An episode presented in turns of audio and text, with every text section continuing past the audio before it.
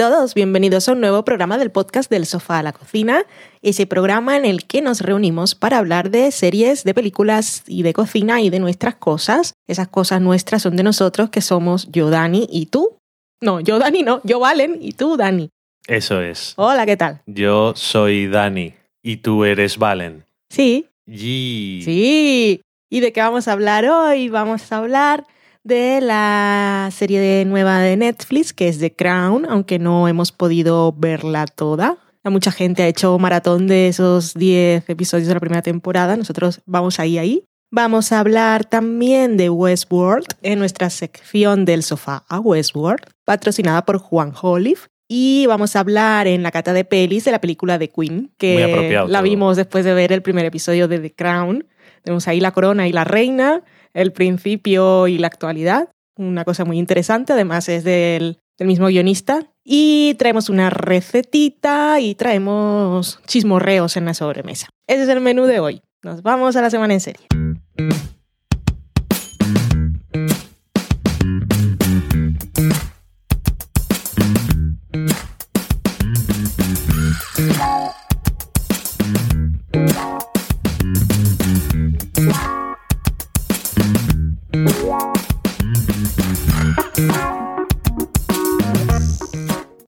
Empezamos la semana en serie hablando de The Crown.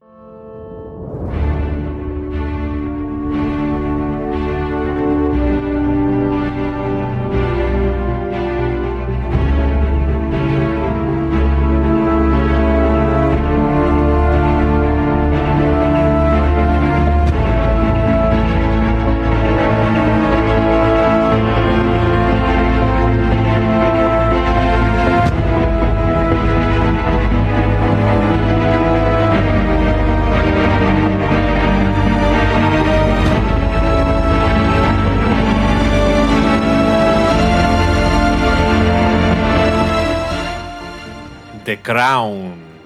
Ha sonado muy bien cuando lo has dicho tú. Me ha gustado. Eh, The Crown, como decías tú, pues eso, es la nueva serie de Netflix. ¿Y de qué va The Crown? Pues esta serie nos va a contar la vida de Isabel II y comienza... Elizabeth. Elizabeth. No le cambiemos el nombre.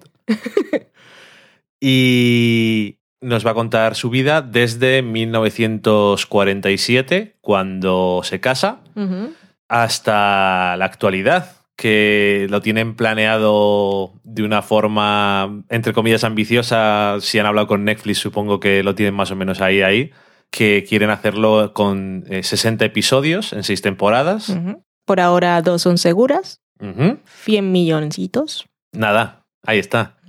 Eh, bueno, HBO se, gasta, se ha gastado más con Westworld, Sí. ¿no? Este es lo mismo, lo mismo que le dio a los de House of Cards para hacer las, las dos primeras también.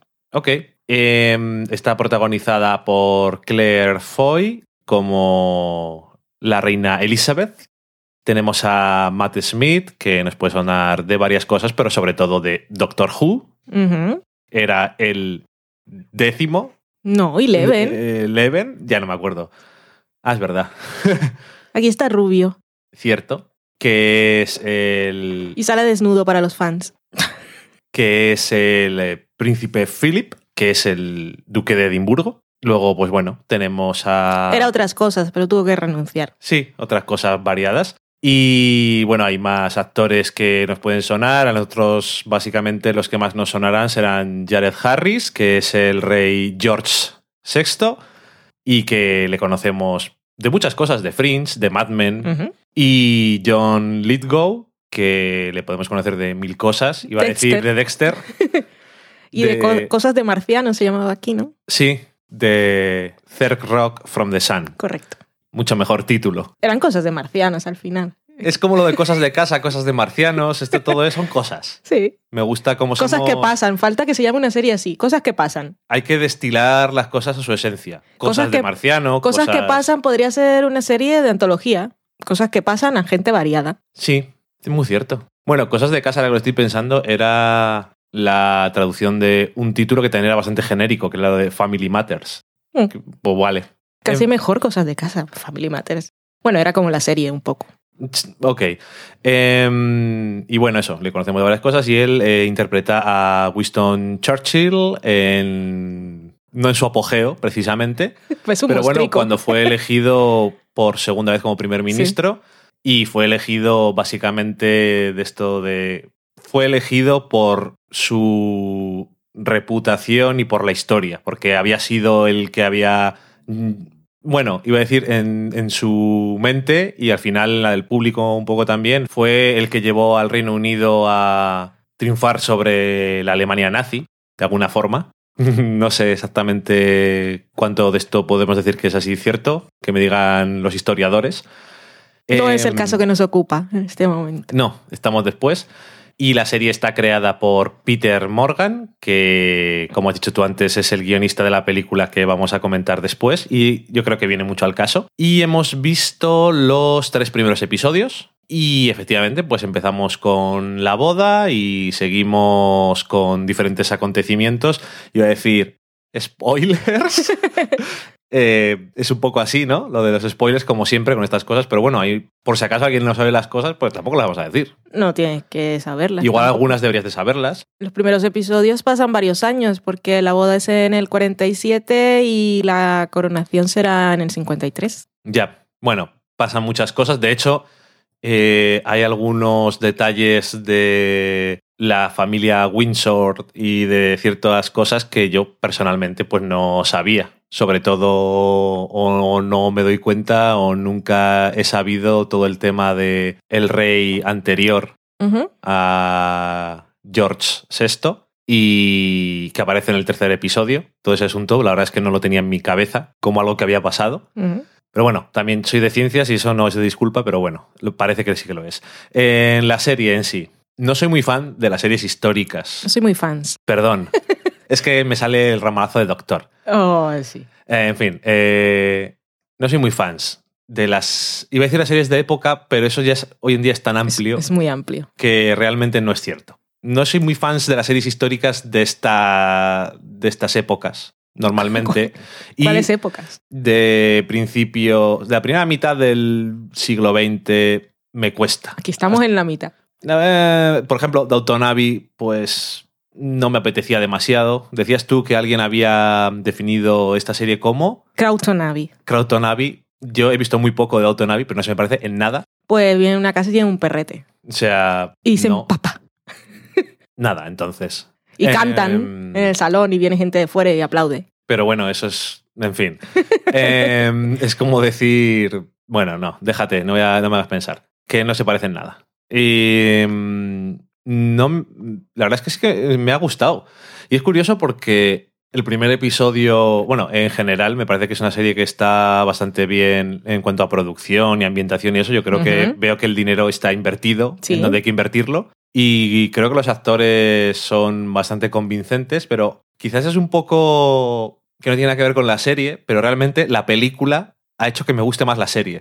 Ok. Es un poco raro. Y tengo que decir que basándome en la película, el casting de la serie me parece más acertado aún. Sobre todo en el caso, que ya te lo dije mientras estás viendo la película, de Matt Smith, que es que parece que podría Envejecer. envejecer para ser, que se me ha ido ahora el nombre del actor, pero bueno, también un actor muy mítico. Y mm, se ve exactamente, ves ahí su futuro, pero es que se ven todos esos detalles, y también en el personaje de Elizabeth, se ven todos los detalles que el guionista en concreto está interesado de estos personajes, o cómo los ve, o de dónde le ha llegado a él la información sobre las cosas que van pasando y tal.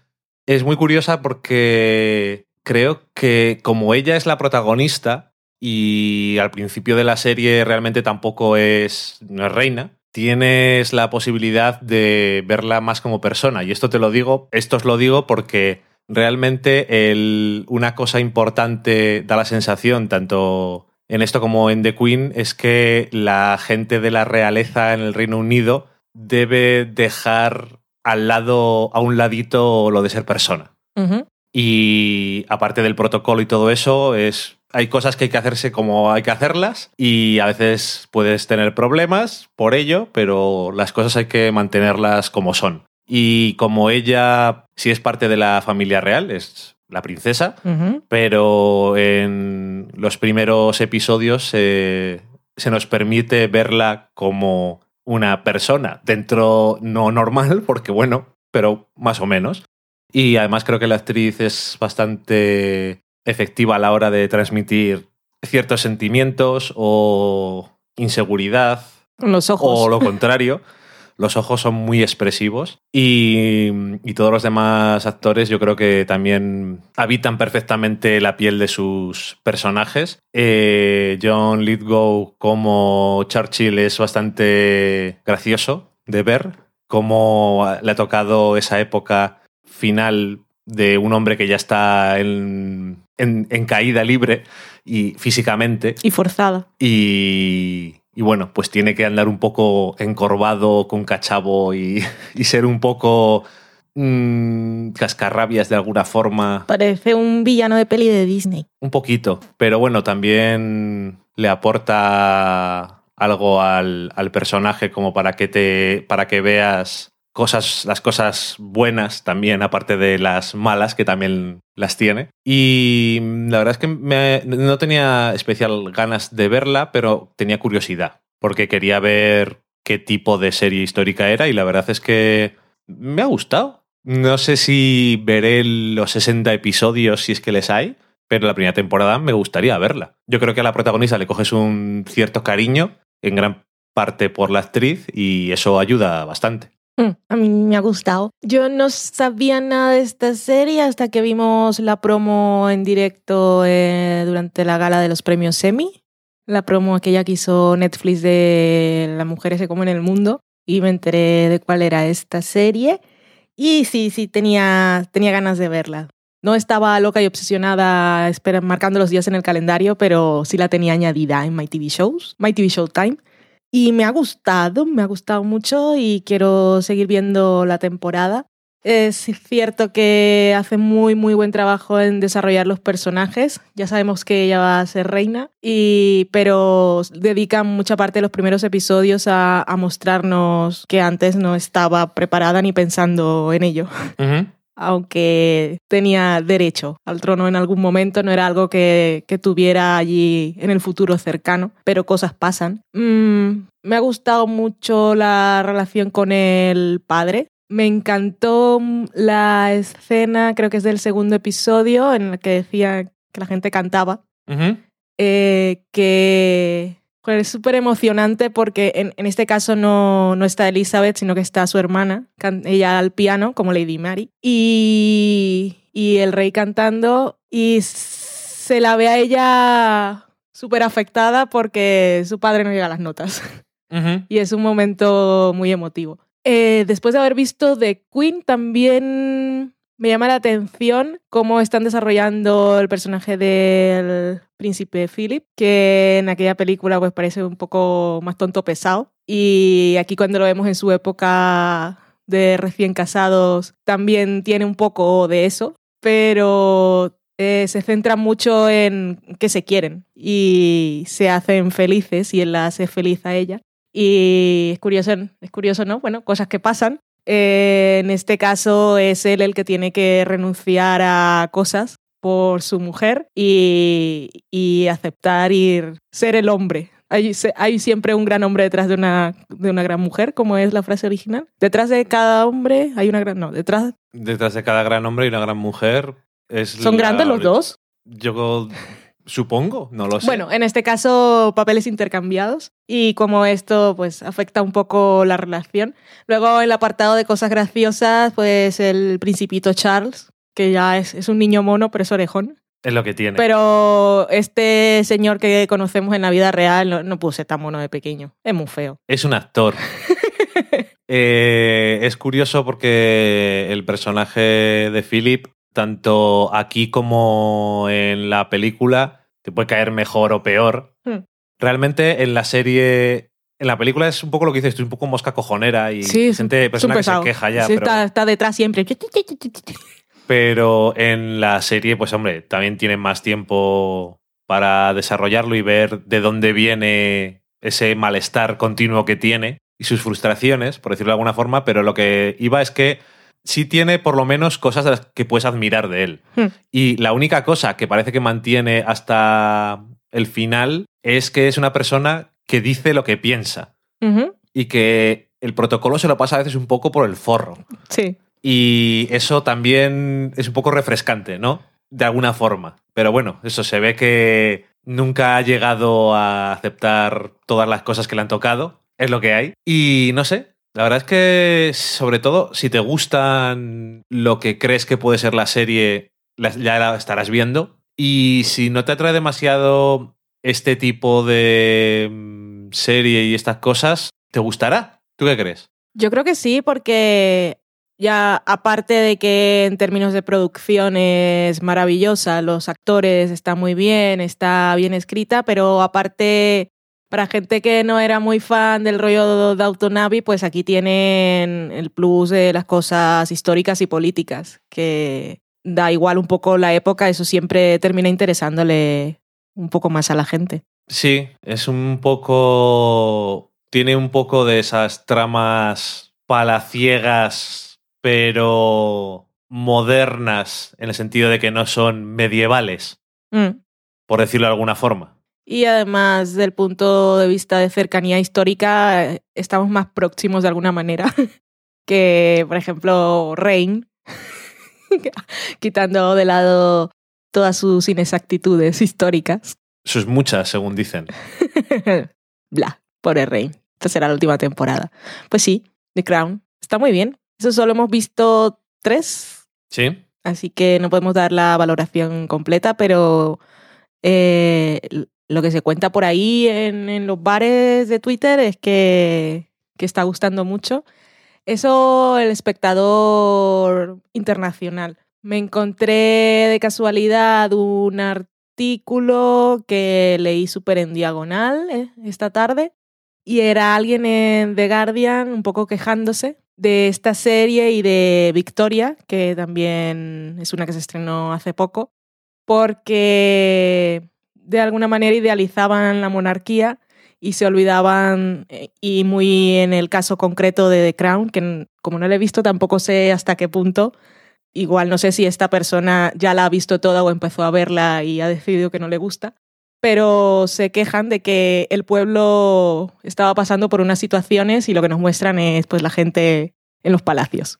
No estaría muy de acuerdo con eso en el sentido de que en The Crown su centro de interés es la monarquía, pero hacen bastantes referencias a lo que está pasando la gente. Lo que pasa que es desde el punto de vista de esta gente que realmente no tenía esos problemas, pero se hacen varias alusiones. Sí, yo creo que la enmarca dentro del contexto histórico, pero nos están contando la vida de un personaje. Y sí que había una realidad diferente a pie de calle, pero en este caso nos están contando su conflicto, que también es interesante.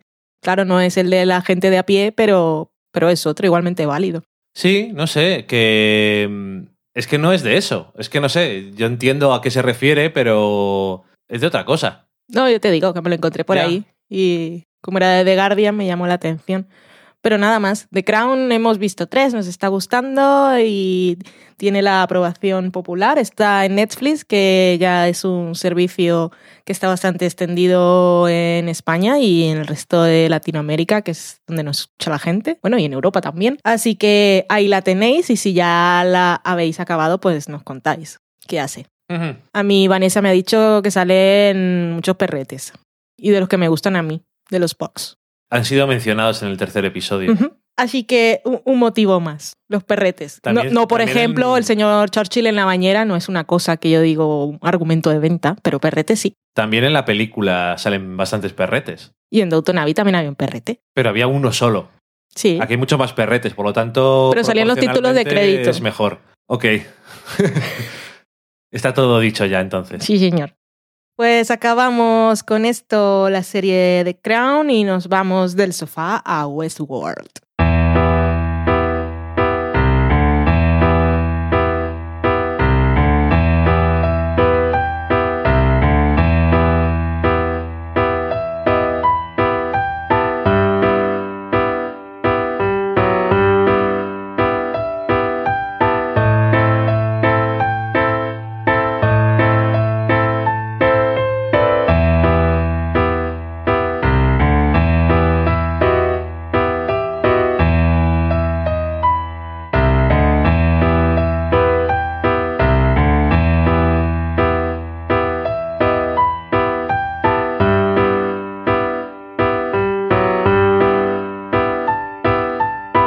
Vamos a comentar los episodios 4, 5 y 6 de la primera temporada con spoilers, así que pues ya sabéis, si no los habéis visto, os saltáis esta sección. Sección que, como os decíamos, está patrocinada por el tuitero Juanjo Olive, eh, mecenas de nuestro libro El de la comida de Friends. Y estos tres episodios son el bloque La teoría, la teoría disonante a contrapaso del adversario, que se me ha ido, se me ha acabado la batería en medio de la frase. A ver, dilo otra vez entonces. La teoría disonante a contrapaso del adversario. Se me va. Ok. Como siempre en Westworld pasan muchas cosas en todos los episodios y en estos tres últimos también. Como curiosidad, los tres han acabado con momentos muy altos del personaje de Maeve. En el cuarto era una de las escenas más potentes que he visto de los seis episodios de la serie que es cuando ella está con Héctor ahí en la segunda planta del mariposa y, está, y descubre que eso que se había imaginado, que era la bala, continuaba allí. Y tienen un momento súper potente y súper erótico cuando ella dice, pues esto significa que da igual que nos muramos mil veces porque nuestras historias no se acaban ahí. Ese me gustó, me gustó un montón esa escena. Hay vida más allá de la muerte. Sí, para ellos sí, desde luego. O la vida es un, infierno constante. En el quinto, el final es ella cuando se despierta, que no se despierta porque se le quita el sueño, sino que ya sabemos que ella ha aprendido, bueno, ha encontrado cuál es el comando para despertarse de su ensueño y, se le pone el pajarito en la mano como a Blancanieves. Y el último es cuando le suben ahí la inteligencia a alta potencia y se le ve un subidón y pone cara de madre mía, voy a acabar con el mundo. Es un poco como sé Kung Fu de Matrix, pero a un nivel superior, porque sabe más que Kung Fu, lo sabe todo. La que vamos a liar en un momentito. sí.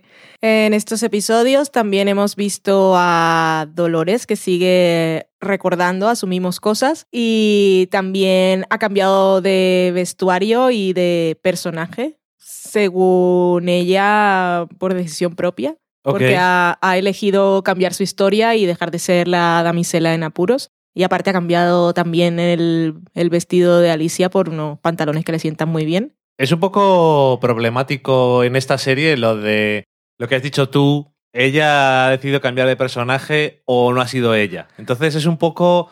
Es un poco putada para nosotros que estamos viéndolo. Estar muy pendientes de qué hace un personaje y decir me gusta lo que está haciendo cuando no estamos seguros de si lo están haciendo porque quieren ellos o porque les han programado.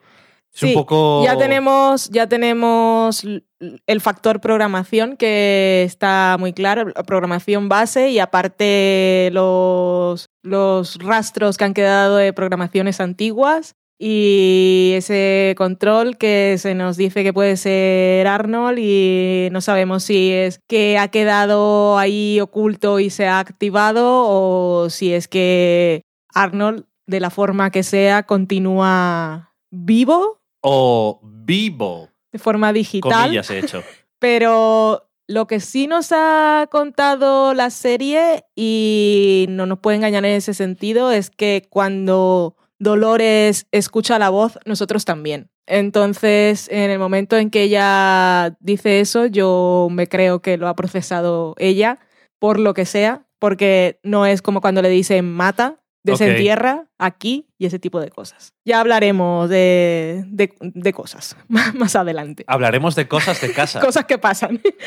Eh, seguimos con el, con el señor de negro buscando su laberinto. Y aparte ahora el laberinto se aparece como figura en todas partes, como si no hubiese estado nunca y ahora con la nueva narrativa está en cosas de hierro para marcar a las vacas y a los humanos, Está tallado sobre mesas, está tallado sobre ataúdes, está, lo dibuja la gente en la arena, lo ve todo el mundo. ¿Es por eso o es porque ha llegado a una zona en la que ese laberinto está puesto en más cosas? Pero se supone que él ya ha ido a todos los sitios. Ya, es que por donde está yendo ahora ya no estoy seguro de si ha ido o no, por la. por cómo está yendo. Es que había dicho. Es que. Supongo que sí, porque lo de Wyatt es todo nuevo, claro. Sí, él, él, a menos que ya esté mayor y se confunda, una cosa que ha dicho es: llevo 30 años aquí y me lo sé todo, menos la última página del libro. Sí, sí, no, que de hecho me estaba acordando que ahora cuando se sorprende cuando hace Teddy cosas, pues es porque le han Sí. puesto un backstory nuevo. O sea que, que, ahora que dices lo del backstory nuevo, también que desde que le updatearon la nueva información del Wyatt a él y a todos los demás, eh, nos habían hecho creer que, que el otro era el, el- el único villano. Y en el último episodio vemos que Teddy pues también llega al pueblo matando como él. ya. Que los otros, lo- los otros al pueblo al que van lo reconocen a él como uno de los que iba con Wyatt y que también era un chungo, que no era una víctima ni era el héroe que iba a salvarlos a todos. Y aparte él tiene ese flashback como, bueno, él o nos muestran las imágenes para confirmar de que, que no es que lo estuviesen confundiendo, sino que es así, Sí. eh, en esa narrativa que él- les han dado a todos. Que luego no sabemos si esa es una cosa que ya pasó y ahora está pasando otra vez, porque el señor Ford dice que él no es nostálgico y también dice que va a ser una narrativa nueva y diferente que no tiene nada que ver con lo demás, pero todo se parece demasiado a lo que, a lo que recuerda Dolores y, y a, las imágenes también que tenía Maeve de alguna manera que es todo, es todo muy extraño. ¿Qué más tenemos? Tenemos a Lawrence, que era el lazo. Tenemos nueva conspiración, que aparte de todo lo demás, pues los, los hosts eh, de primera generación llevan dentro un GPS que anda que es discreto, que está enviando señales al exterior que no sabemos quién. Y Ni información de qué tampoco. ni qué, ni para qué. Y él sí se va ahí al cuarto oscuro y se queda ahí de espalda dejando su cuerpo al descubierto y todos están... Bueno, nos hacen, eso está bien porque nos hacen sentir el peligro que la acecha, pero anda que también. Y sabes que estás ahí descubriendo una cosa súper gorda, pues algo va a pasar. No sabemos quién es el que ha llegado ahí. Luego, según lo que nos cuentan en ese momento, ella llama a Bernard para decirle que de las personas que se han logueado en ese ordenador, que es el que está conectado con los GPS y el que está mandando cosas al exterior, eh, fue con el usuario de Teresa. Ujú. Y entonces nos hacen pensar que ella puede ser la que está conchinflada con todo esto, pero luego también puedes pensar que Bernard está con ella, puede ser el mismo. Es que no sabemos aquí. punto- Conchinflados, están todos conchinflados. están conchinflados. Y, y él está con ella y aquí no sabemos quién utiliza a quién, ni quién es humano, ni quién no. Y no sé hasta qué punto tanta incertidumbre... Es buena para la serie. Sí, porque, porque a mí... No, o sea, a mí la serie me encanta y me lo paso muy bien, pero luego todo el rollo, vamos a ponernos aquí súper hermenéuticos y a teorizarlo todo y hacer las interpretaciones, a mí no es que me aburra, pero me cansa. Y me cansa no de ojos que pereza, sino que no quiero estar viendo la serie para eso. Ujú. O sea, quiero, quiero ir viendo lo que me cuenta en cada episodio y de acuerdo con eso sacar conclusiones con lo que he visto en ese episodio y los anteriores, pero mm, tal como está todo tan grande como el parque y grande como el parque y el mundo que hay afuera, que no sabemos cómo es, me parece un poco, es, es, no sé, cansado ponerte a, a intentar adivinar por dónde van a ir los Ajá. tiros, que al final las series yo creo, a mí me gusta que me sorprendan. Ajá, ok. Sí, no, la verdad es que eso es cierto. Lo que pasa que mm, también es verdad que por ahora la serie lo bueno que está teniendo es que en cada episodio es cierto que te responden a cosas pero te plantean más preguntas y te hacen dudar sobre ciertas otra- otras cosas diferentes, pero siempre lo hace avanzando trama y no dándole demasiadas vueltas a las mismas cosas. No, desde luego no le dan vueltas a las mismas O sea, cosas, van sino que va- van va- girando como en los bailes de, de- de Salón del Oeste, Sí. que va la gente dando vueltas y entonces cambian de pareja y hacen cosas, es un poco así. No para nunca, pero al final tampoco te ubica del todo. No, es que a veces sí que da la sensación de que está apilando cosas sobre cosas continuamente y, y ya que estás con la metáfora, pues dices, ¿cuándo van a empezar a apilar tantas cosas que se va a caer todo? O como el juego este del tozudo, que era el burro ese que le ibas poniendo cosas en las alforjas y al final te pegaba el que ponía la última cosa. ¿Nunca has visto ese juego? No, cuando me dices cosas del juego del burro es el que te tapan los ojos y le pones la cola. Era un juego que se llamaba Tozudo y era un burro que la- el juego era que la gente iba poniendo cosas en las alforjas y el que ponía la ¿Qué cosa, son alforjas? lo que lleva un caballo, obviamente por eso no tienes ni idea de esto, lo que las mochilas Ok, que llevan para llevar cosas. como los perretes de Instagram que llevan a los hijos en las mochilitas. No sé a qué te estás refiriendo y ha sido bastante extraño. Pero, no obstante, le ibas poniendo, le ponía una cuerda, un pico, un no sé qué, y el jugador que ponía la cosa que hacía que el Pues burro- estamos hablando de un burro en 3D. Sí, era Ok. un juego de, así de plástico que te le ibas poniendo cosas y cuando el burro decía, ya estoy hasta los huevos y pegaba coces y lo tiraba todo, el que había puesto la Ah, era cosa... mecánico. Sí, el que ponía la cosa que colmaba el vaso, De pobre burro. Anda Era que, el que perdía. vaya juego, ¿sabes? yep. Bueno, pues eso, que están ahí apilando, apilando cosas y no sabes si va a llegar un punto en el que vas a decir ya es suficiente.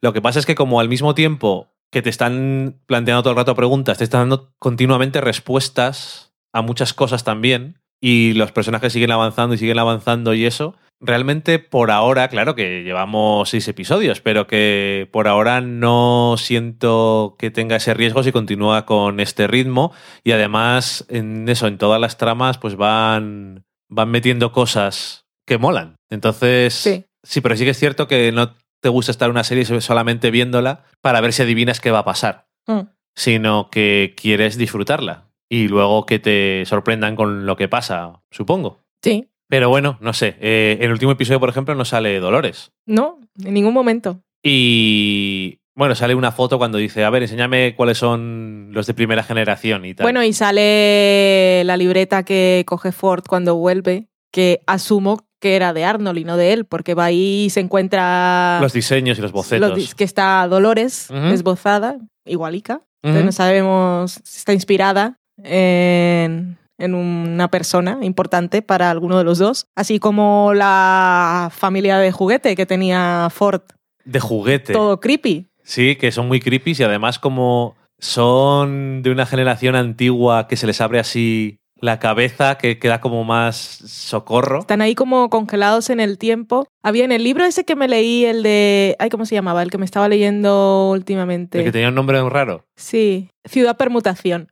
Nombre Eh, raro. Habían unos que estaban, creo que ellos estaban en Ciudad Permutación, bueno, estaban, eh, habían cargado su, su personalidad en una vida digital y vivían en un mundo digital y podían construir, con sus recursos, podrían, podían construir espacios para visitar o para vivir. Y había uno de los personajes que, que había construido una tarde que recordaba como la más feliz de su infancia. Ok, pues eso de la familia de Ford, ya que me he parado ahí antes, cuando empezó digo, Ahí hay, vaya, ¿sí? hay, un, hay un momento es que te dejan catacroc cuando entra Bernard y ve al hombre, lo primero que dice es Arnold, y entonces te quedas ahí como... Piensa que es Arnold porque está escondido en el mundo, pero Sí. es que creo que se parece a la foto que le enseñó Ford.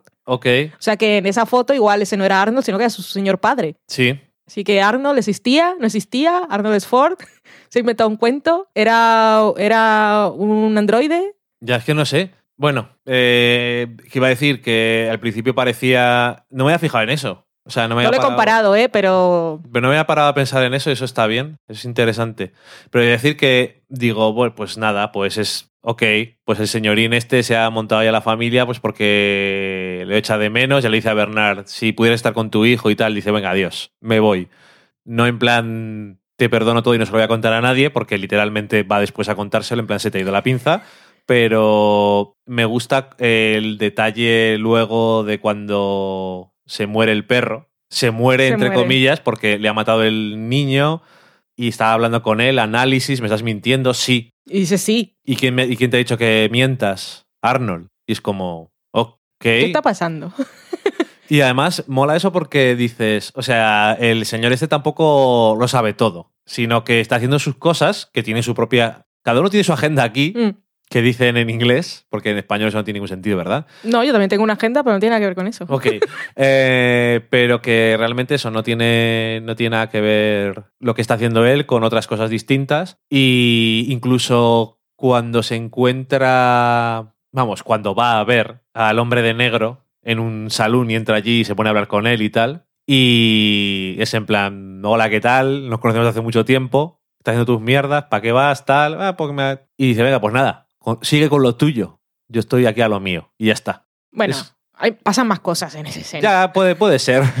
Pero a lo que me refiero es no que no pasen más cosas, sino que está claro que hay varios personajes que tienen sus tramas siniestras y sus intenciones ocultas, pero que no todas están directamente relacionadas, por lo menos en lo que se refiere al personaje en sí o a lo que él quiere o queriendo el personaje, aunque luego tenga todo que ver probablemente unas cosas con otras, pero que no hay, no hay un personaje que sea, "Muajaja, yo lo sé todo. No. Quiere decir que Ford de vez en cuando, o hasta el último episodio, sí se ha mostrado como eso. Yo sé todo lo que pasa, yo... Es lo que, lo que dice. Sí, yo sé todo lo, lo que le dice a Bernard, eh, yo me Lo que le dice a Teresa, que también Teresa. otro momentazo. Y sí, eh, la escena esa cuando están sentados en el restaurante este está muy bien y muy creepy. Que por cierto, eh, vimos un vídeo que era un análisis de la actuación de Anthony Hopkins ahí y era en plan,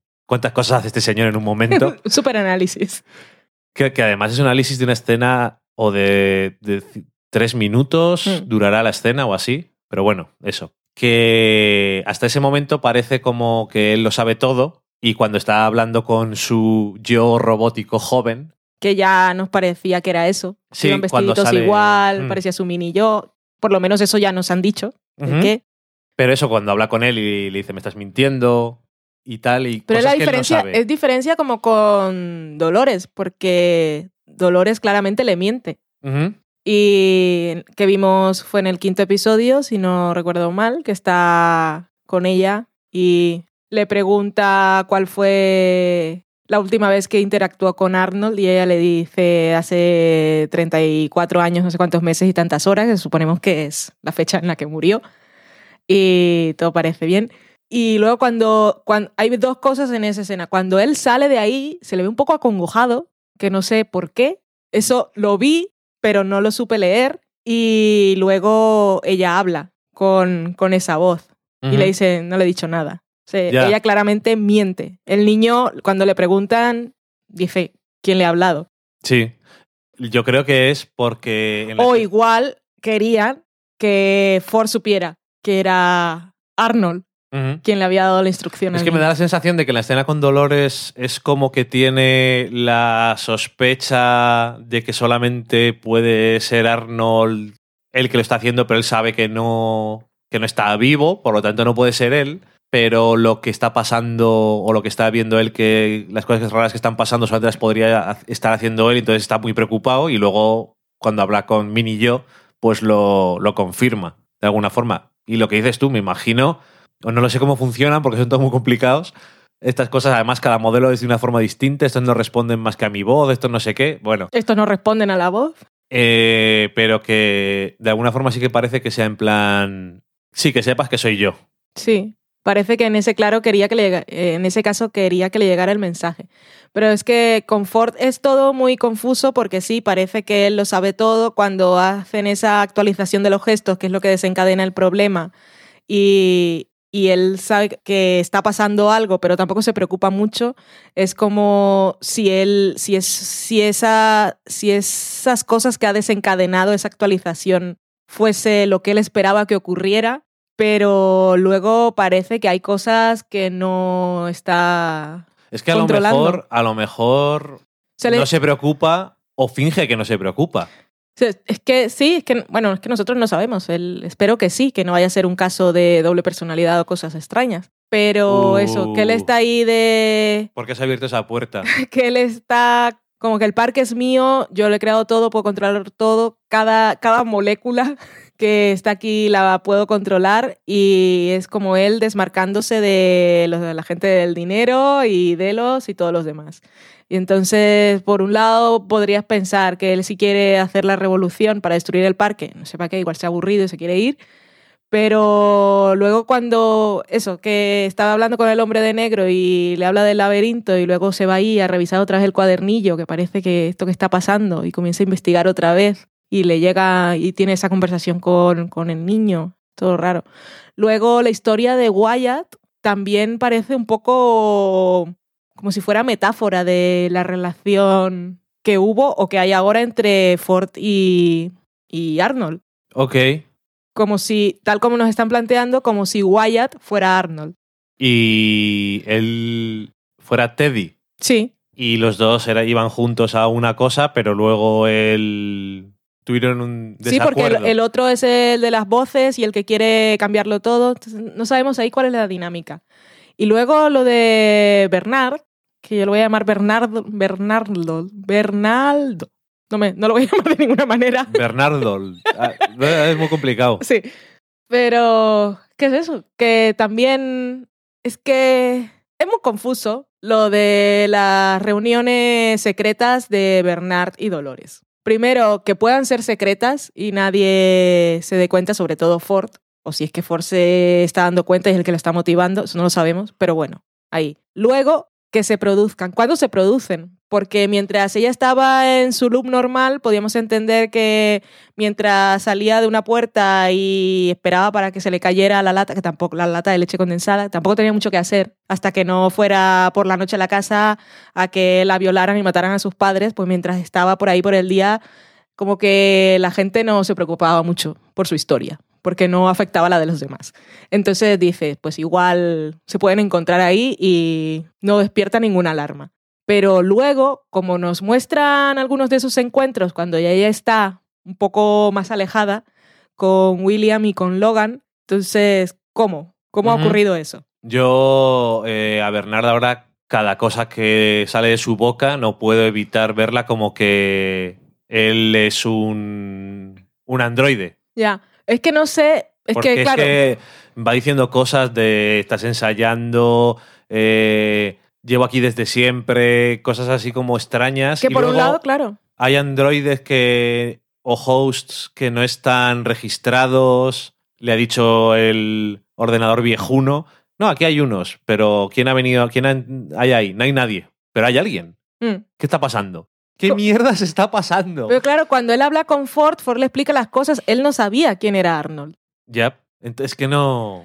Pero luego cuando habla con Elsie, dijo, llevo muchos años aquí y lo sé todo. Es que no. Igual es para demostrar su autoridad y que Sí, la igual- otra... es- Igual estamos leyendo demasiado Sí. en el tema, pero que. Pero eso que te decía del primer episodio, cuando el señor Abernathy está ahí en su momento activación locura, que se dirige a los dos como sus creadores, es como si físicamente, o sea, como si no, como- no tanto que Bernard eh, tuviese, fuese en su interior, tuviese digitalmente el cerebro de Arnold, sino como si fuera un clon, porque el otro lo reconoce físicamente. Entonces, eso. Es que vi, os cuento, que vi los cuatro primeros episodios, bueno, ya lo conté en el programa pasado también, creo. Que en lo vez volví de a ver. ver el tercero de Sí. Doctor Chance. Eso es.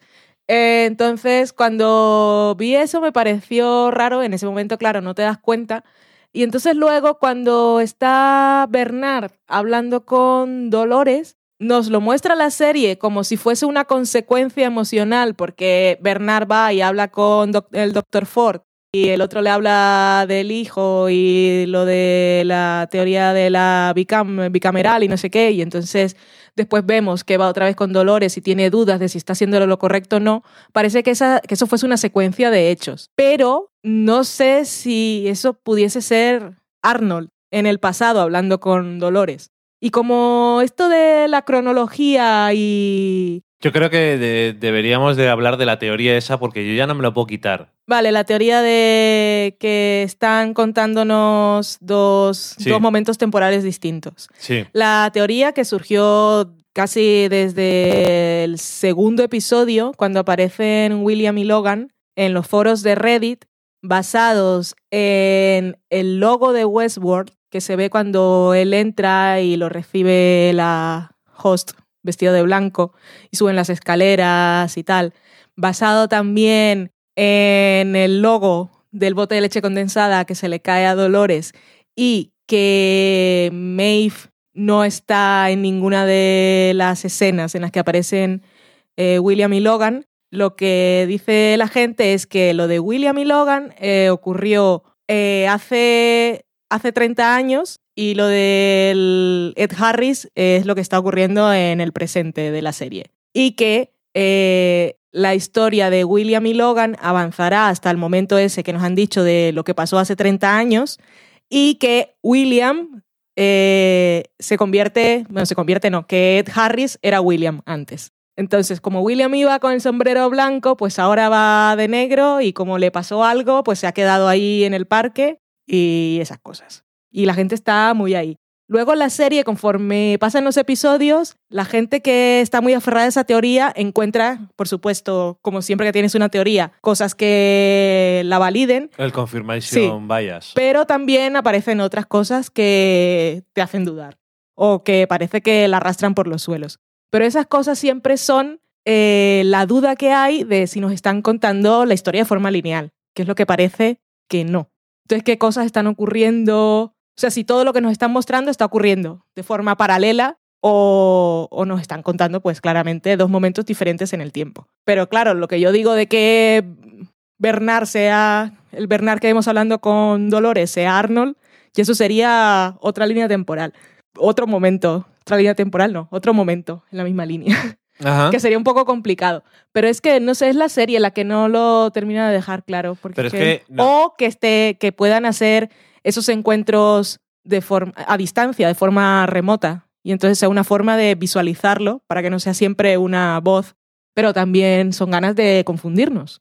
Eh, eso es el tema, que me decías tú el otro día que todo, todas estas cosas son como muy interesantes, lo del que sean diferentes momentos en el tiempo y todo eso, y siempre te dan lo suficiente como para que parezca que eso es así, mm. O te dan lo suficientemente poco para que parezca que eso es así, pero al mismo tiempo mm, cabe preguntarse si no realmente es excesivamente complicado para la historia que nos están contando. Y más que complicado, si vale la pena, porque es que luego, claro, parece que nos están contando un despertar de dolores que ya ha ocurrido, como si no estuviese ocurriendo ahora. ese, es el, ese, es el, tema, que claro, como tienes eh, la posibilidad de que sea un Battlestar Galáctica en que todo ha ocurrido antes y volverá a ocurrir otra vez, los hosts no envejecen. Claro, a menos que y, no ha ocurrido que les abran la cabeza. Y van pero van actualizándoles Claro, o que. Pero a Dolores, claro, también dicen que era es la, la, más vieja que hay en activo en el parque. Sí. Pero que la han actualizado tanto que parece nueva. O sea que igual también la han remodelado por dentro. Sí, sí, claro. Eh, yo me imagino que sí. Pero que. Que entonces al final dices, sí, eh, es posible, ¿no? Mm, tienes muchas posibilidades para contar historias de esa forma. Pero el tema es merece la pena, mm. al final va a tener una recompensa. Y lo que dices tú, que si nos están contando dos historias temporales, nos están contando el lío que hubo hace 30 años y ocurrió porque tienen un despertar de conciencia los hosts. Pero entonces en el presente también está volviendo a pasar otra vez. Realmente entonces, si fuera así, ¿qué importancia tiene? ¿Cómo conseguimos que nos importe eso cuando ya ha pasado? Ya y ahora vuelve a empezar otra vez de cero. Hmm. Que al final la serie no te está engañando porque desde el primer episodio se repiten mucho las cosas y la gente hace las cosas muchas veces y hay bucles, que los bucles es una de las cosas de la serie, pero obviamente como dicen las reglas de la narrativa, cuando empiezas a contar una historia es porque ha pasado algo que hace que pase algo dentro de ese mundo que merezca la pena. Hmm contar la historia. Es que. Entonces, ¿qué es lo que. Si son dos líneas, nos está contando una cosa que pasó en el pasado y obviamente fue importante, pero ¿qué es lo del presente que es importante? Que parece que si es así, lo, lo importante del presente es Maeve, que aparte en ningún momento nos dicen que ella está escuchando una voz. No. Entonces, es hasta ese punto, Dolores nos parecía mucho más interesante, pero en los últimos episodios me parece mucho más interesante el personaje de Maeve, porque va por libre. Sí, sí. Y ella es la que está descubriendo cosas y vive la historia de terror. O sea, eso sí es descubrir. No es como, ay, Dios mío, me ha puesto los cuernos, ya no sé quién eres. No, eso es descubrir que todo lo que tú creías que era real no es y aparte no tiene nada que ver con lo que es la realidad.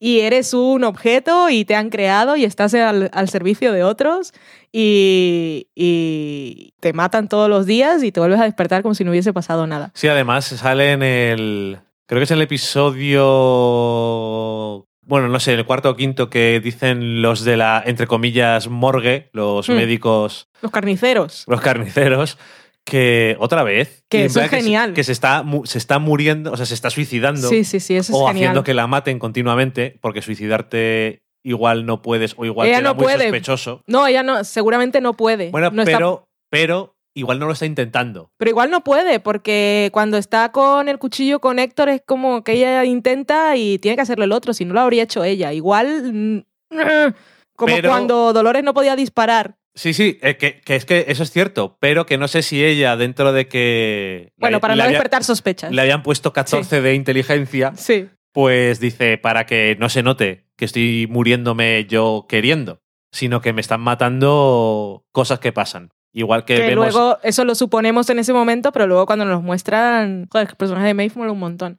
Y entonces desmerece un poco lo de Dolores, si es que eso pasó en el pasado. Lo, a ver si puedo explicar, porque lo único que podría tener sentido A ver, adelante, te para escucho. que la historia de Dolores tuviera carga emocional y nos jodiera un poco es aquí.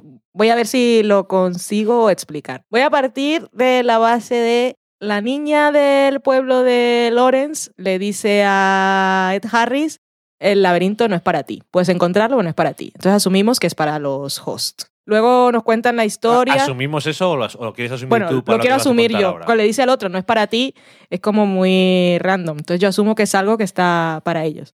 Que no será algo físico, como decía luego Teddy, que era un hombre que ha construido una casa, y luego cosas alrededor, que es como que no se puede acceder desde fuera, sino desde dentro. Es algo que tienes. Eh, la historia concretamente es de un hombre que se moría muchas veces y Hmm. resucitaba muchas Sí. veces, que es como un host.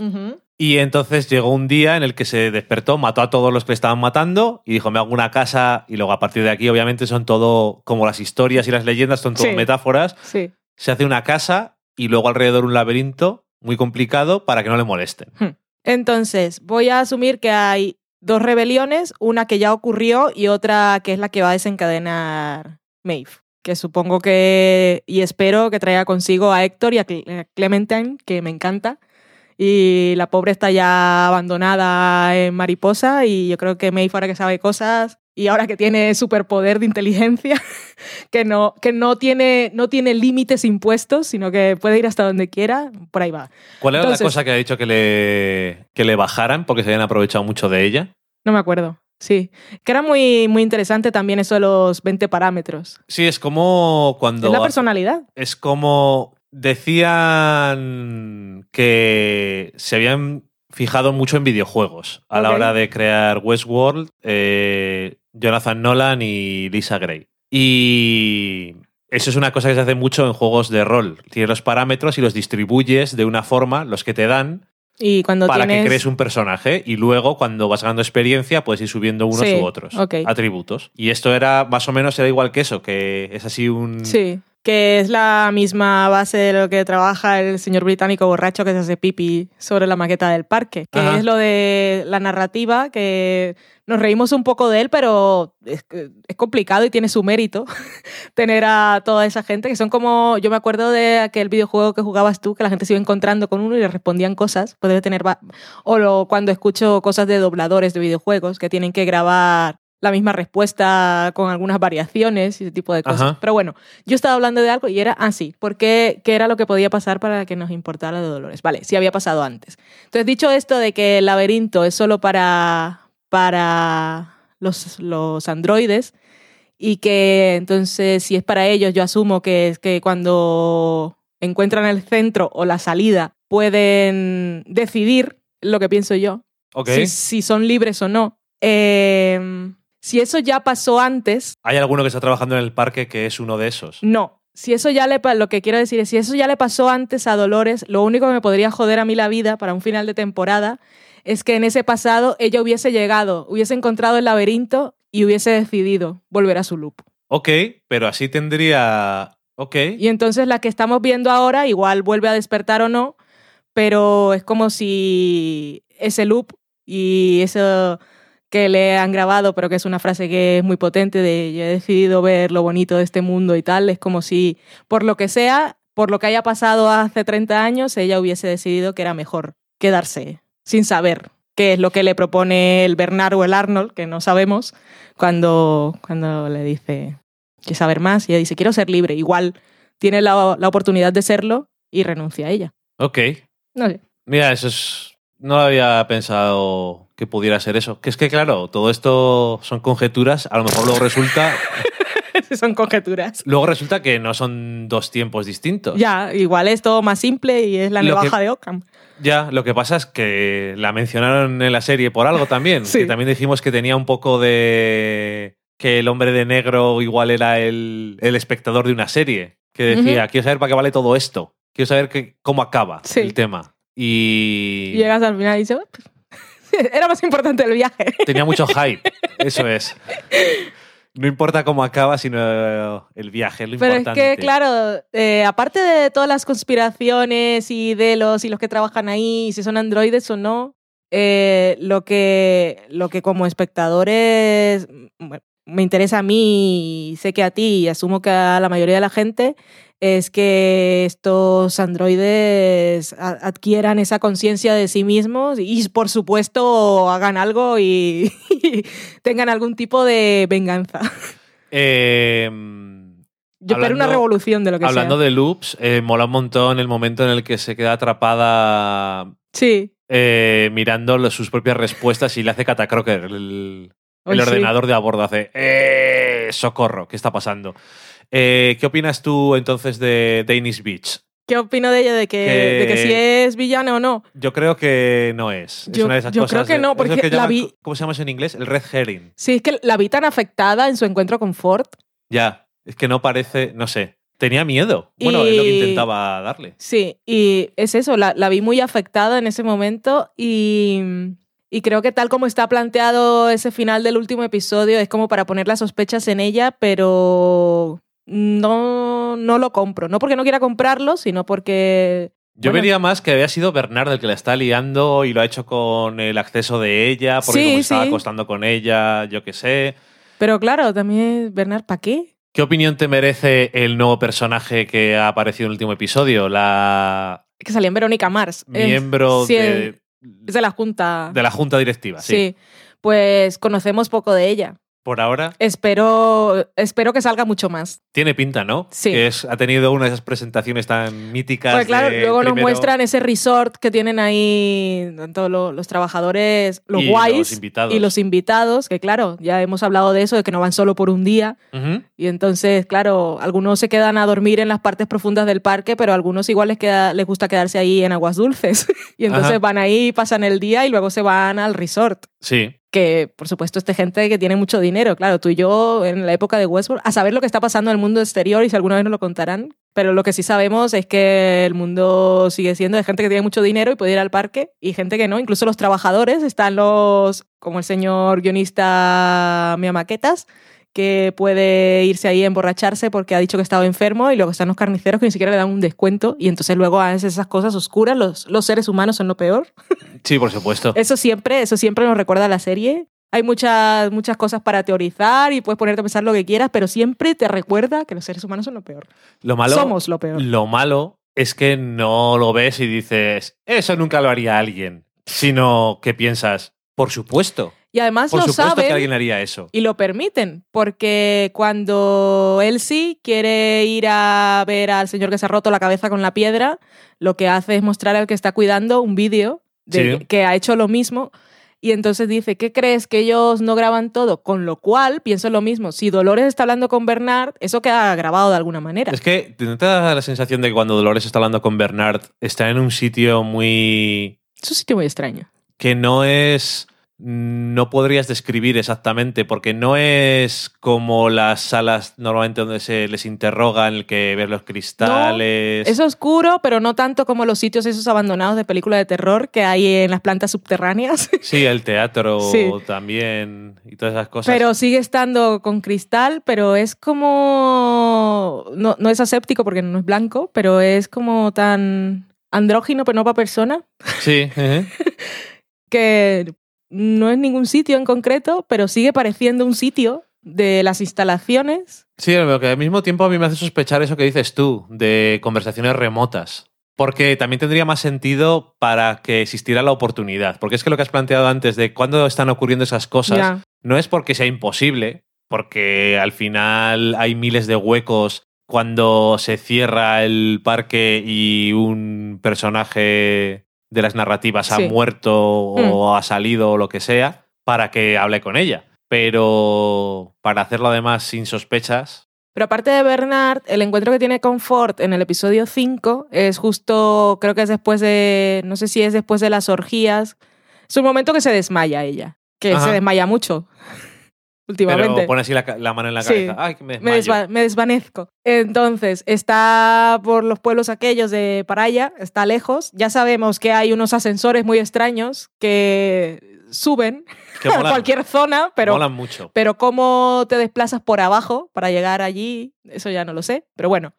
Pero Dolores, si eso fuese lineal, ella está lejos de donde asumimos que está Ford. Y sin embargo, él interrumpe ese momento y la tiene desnuda además. Entonces es como si tampoco eso estuviera ocurriendo en ese momento. Pero entonces, ¿cuándo? ¿Y para qué? Ya, decía Evan Rachel Wood que, claro, decía, ay, voy a grabar aquí una serie con Anthony Hopkins, que es un mítico. La primera escena que tuve con él, estaba yo desnuda y él delante así a medio centímetro de mi cara diciéndome cosas.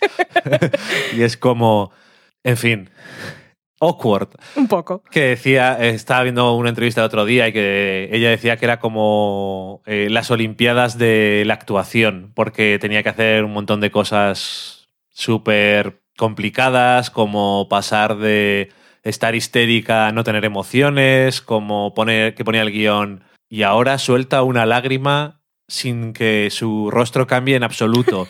y es como iros a la mierda, hombre. Y, por cierto, esto te lo dije a ti que te pareció completamente innecesario y creo que lo es. Lo es. La mosca que se al final del primer episodio vemos en la cara de Dolores es una mosca de verdad.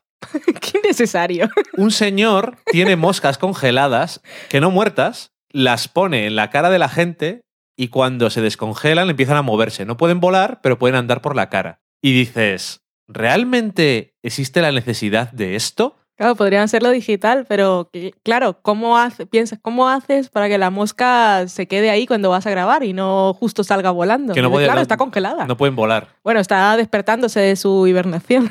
No lo sé, pero también me pareció bastante... Pero la del, mos- la del ojo era digital, ¿verdad?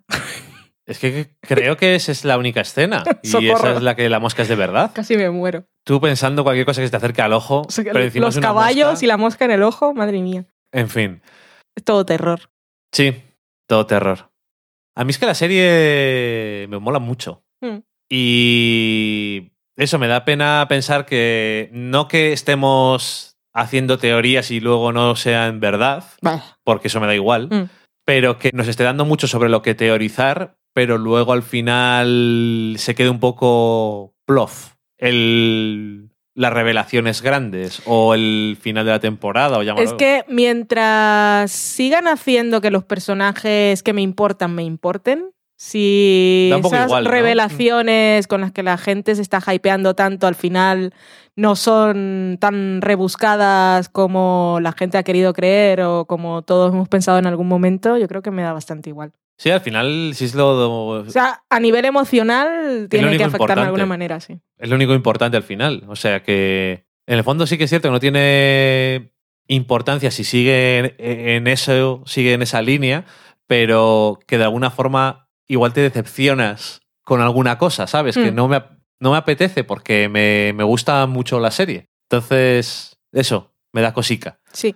Lo que sí se está planteando ahí, que no sé si es uno de los objetivos de la Junta o no, o, o de la sociedad con mucho dinero en ese momento, es tal como vimos en el momento de, de juegos y recreación de Ford, y como le dijo a Bernard, es la posibilidad que ya vimos también de una forma diferente en Black Mirror, en el primero o la segunda temporada. en el- una persona te deja físicamente, si puedes continuar con ella cargando su personalidad en unos androides que además son iguales. Creepy. Pero claro, luego si, si tienes a la persona y te dan la tableta de personalidad, es que al final puedes ir ahí moviendo parámetros y al final no va a ser la persona que conocías, sino la que quieres que sea y eso puede llevar a muchas decepciones. Uf, sí, eso es cierto. Ford decía que la familia esa había sido un regalo de Arnold, Sí. pero que él, con el paso de los años, la había hecho más como era de verdad. O sea, básicamente al padre borracho y chungo. Exactamente es lo que parecía, ¿no?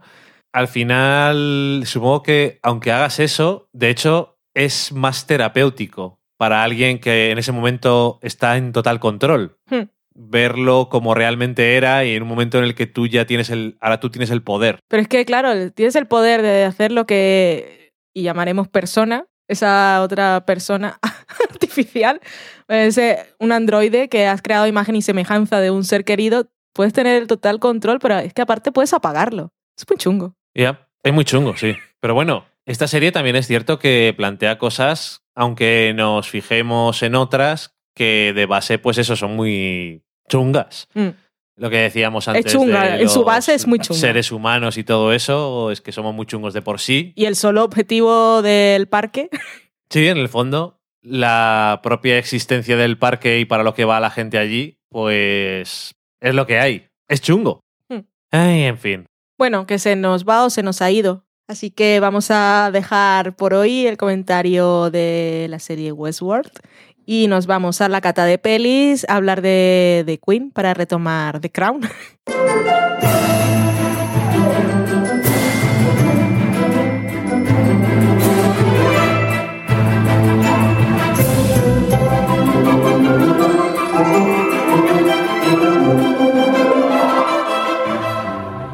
Y como os decíamos, vamos a hablar de The Queen del año 2006.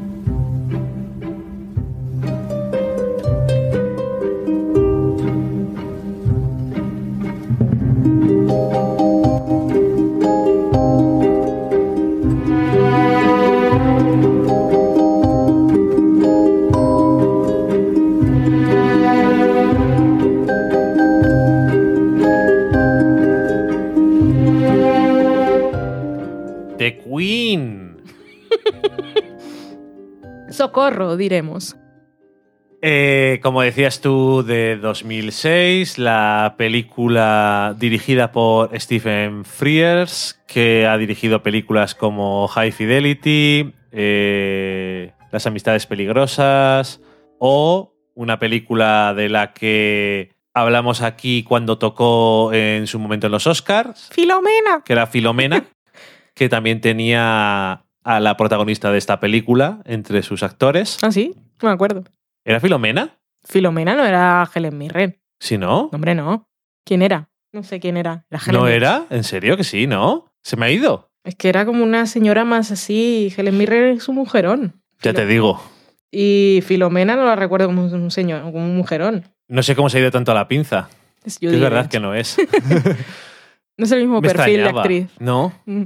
Bueno, continúa. Me he quedado muy loco ahora porque, digo, supongo que porque en mi cabeza he dicho, me viene bien Te viene bien para hilar, ¿no? para hilar, pero no, eh, no tengo que falsear para hilar. Eh, todo lo que he dicho antes era mentira. Entonces, eh, Todo no. a partir de De Helen Mirren en Filomena. justo antes de Helen Mirren era mentira. Eh, eso, que la protagonista de esta película es Helen Mirren. Que es la reina Elizabeth Segunda. II. Y el guion es de Peter Morgan, también el creador de The Crown, como hemos dicho antes. Y el personaje es el mismo. Y el personaje es, Es el la mismo. misma Elizabeth segunda.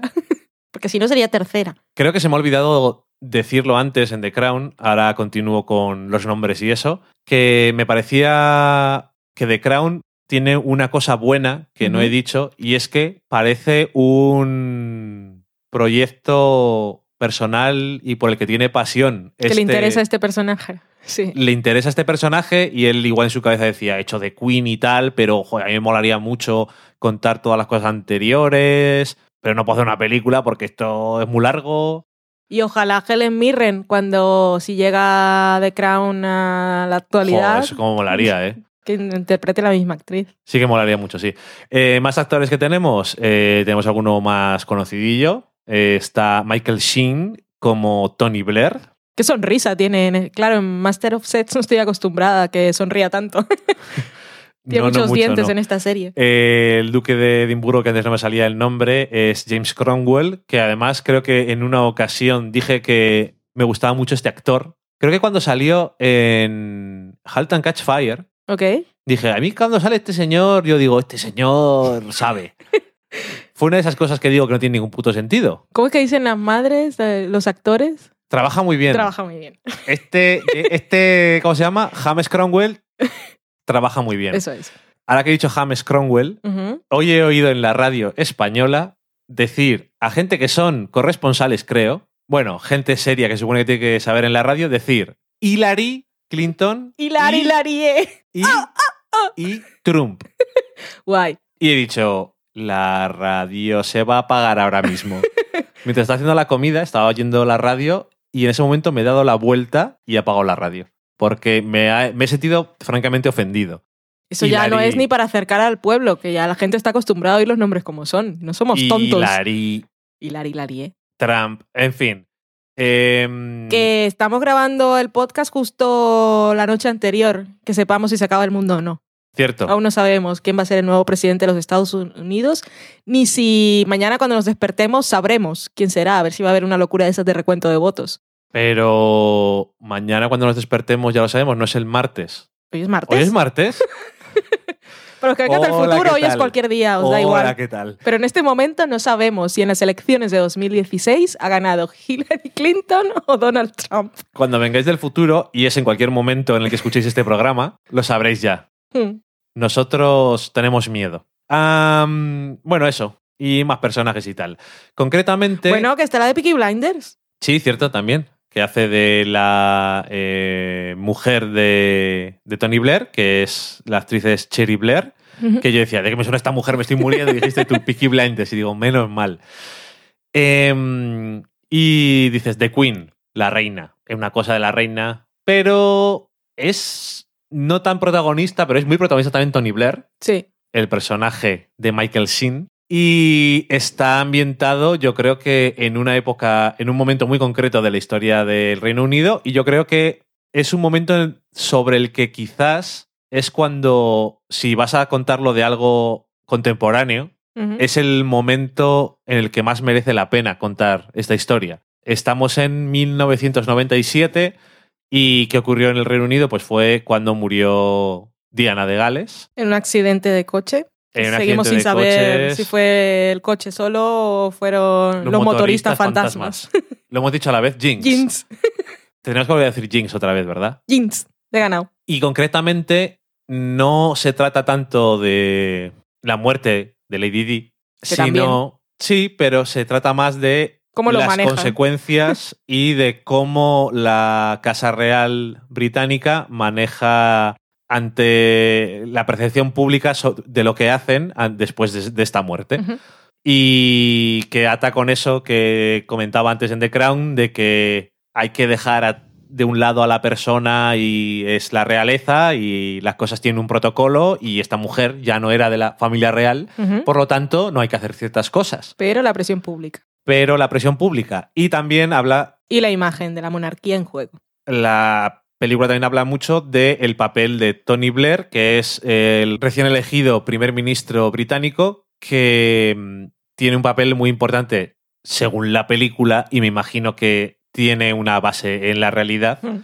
Eh, Sí, porque después Elizabeth II, eh, en carne y hueso, la real, inventó, inventó, no inventó nada, invitó a Helen Mirren al Palacio de Buckingham. Pero Helen Mirren no pudo ir porque estaba en Hollywood.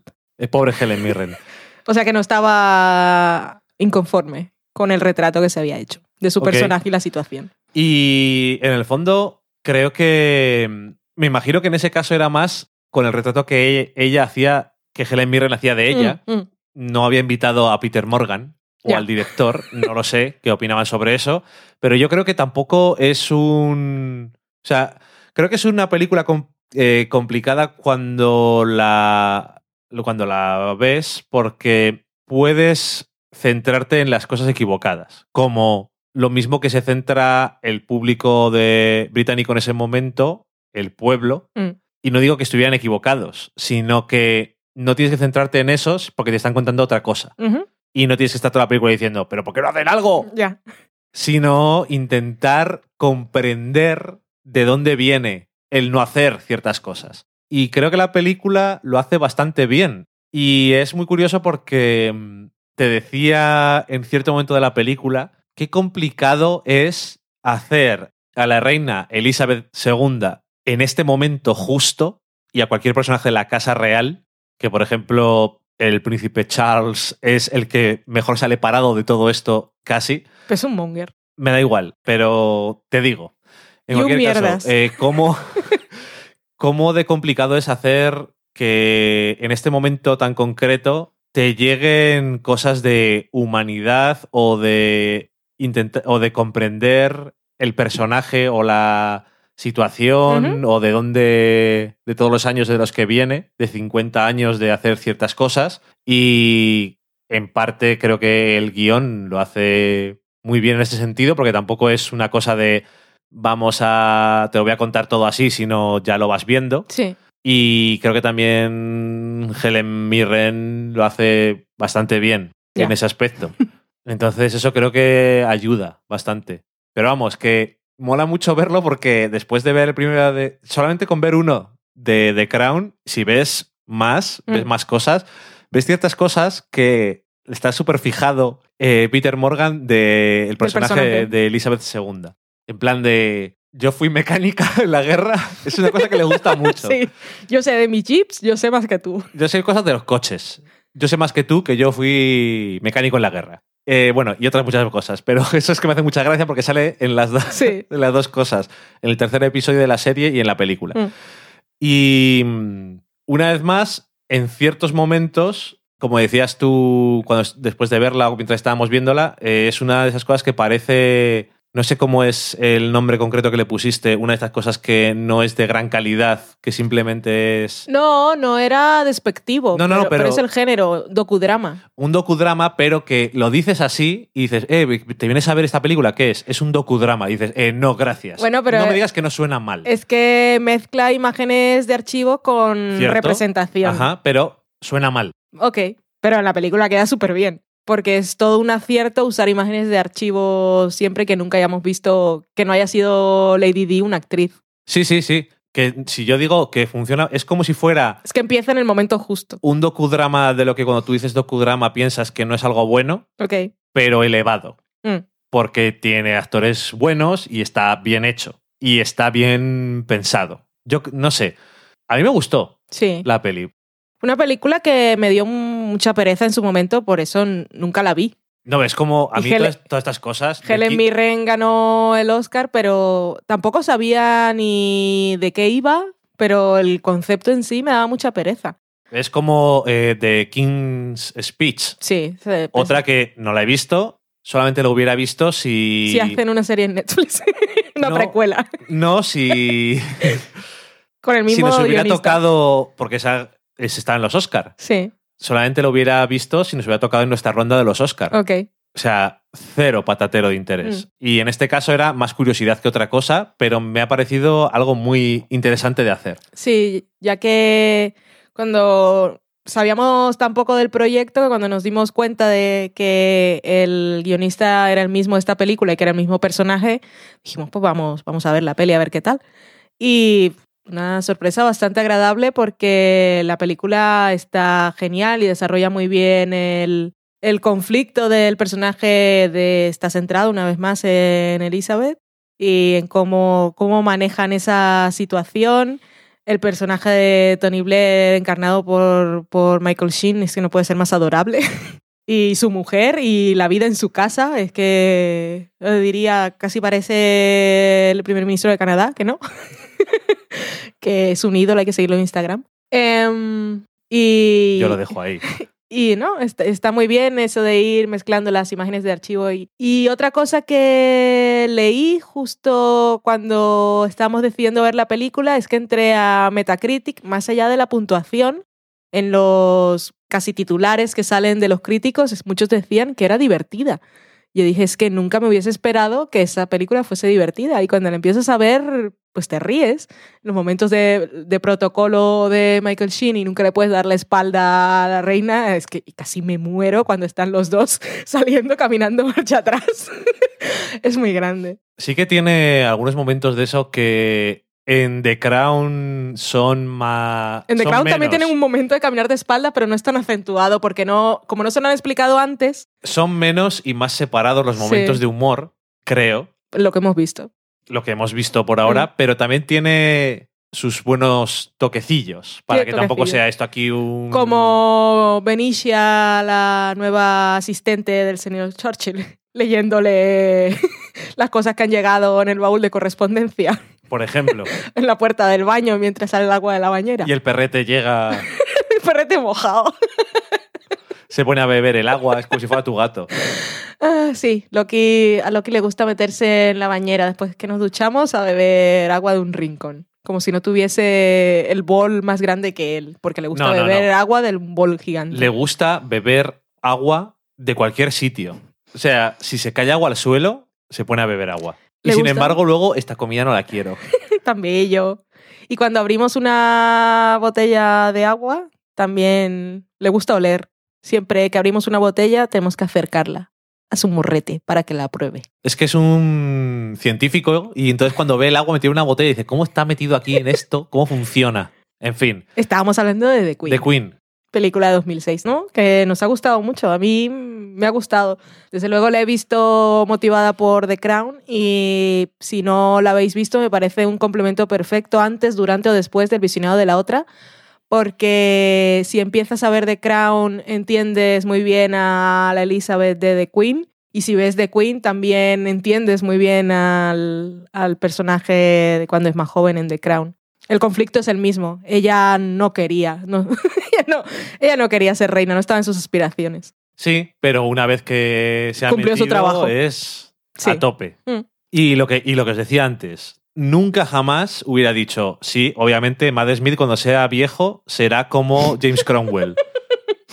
en mi vida. Pero como está interpretando el mismo personaje y lo ha escrito la misma persona, realmente parece. Ya sabes, Pilar, este es el futuro que te espera. Mm, no muy bueno, pero bueno.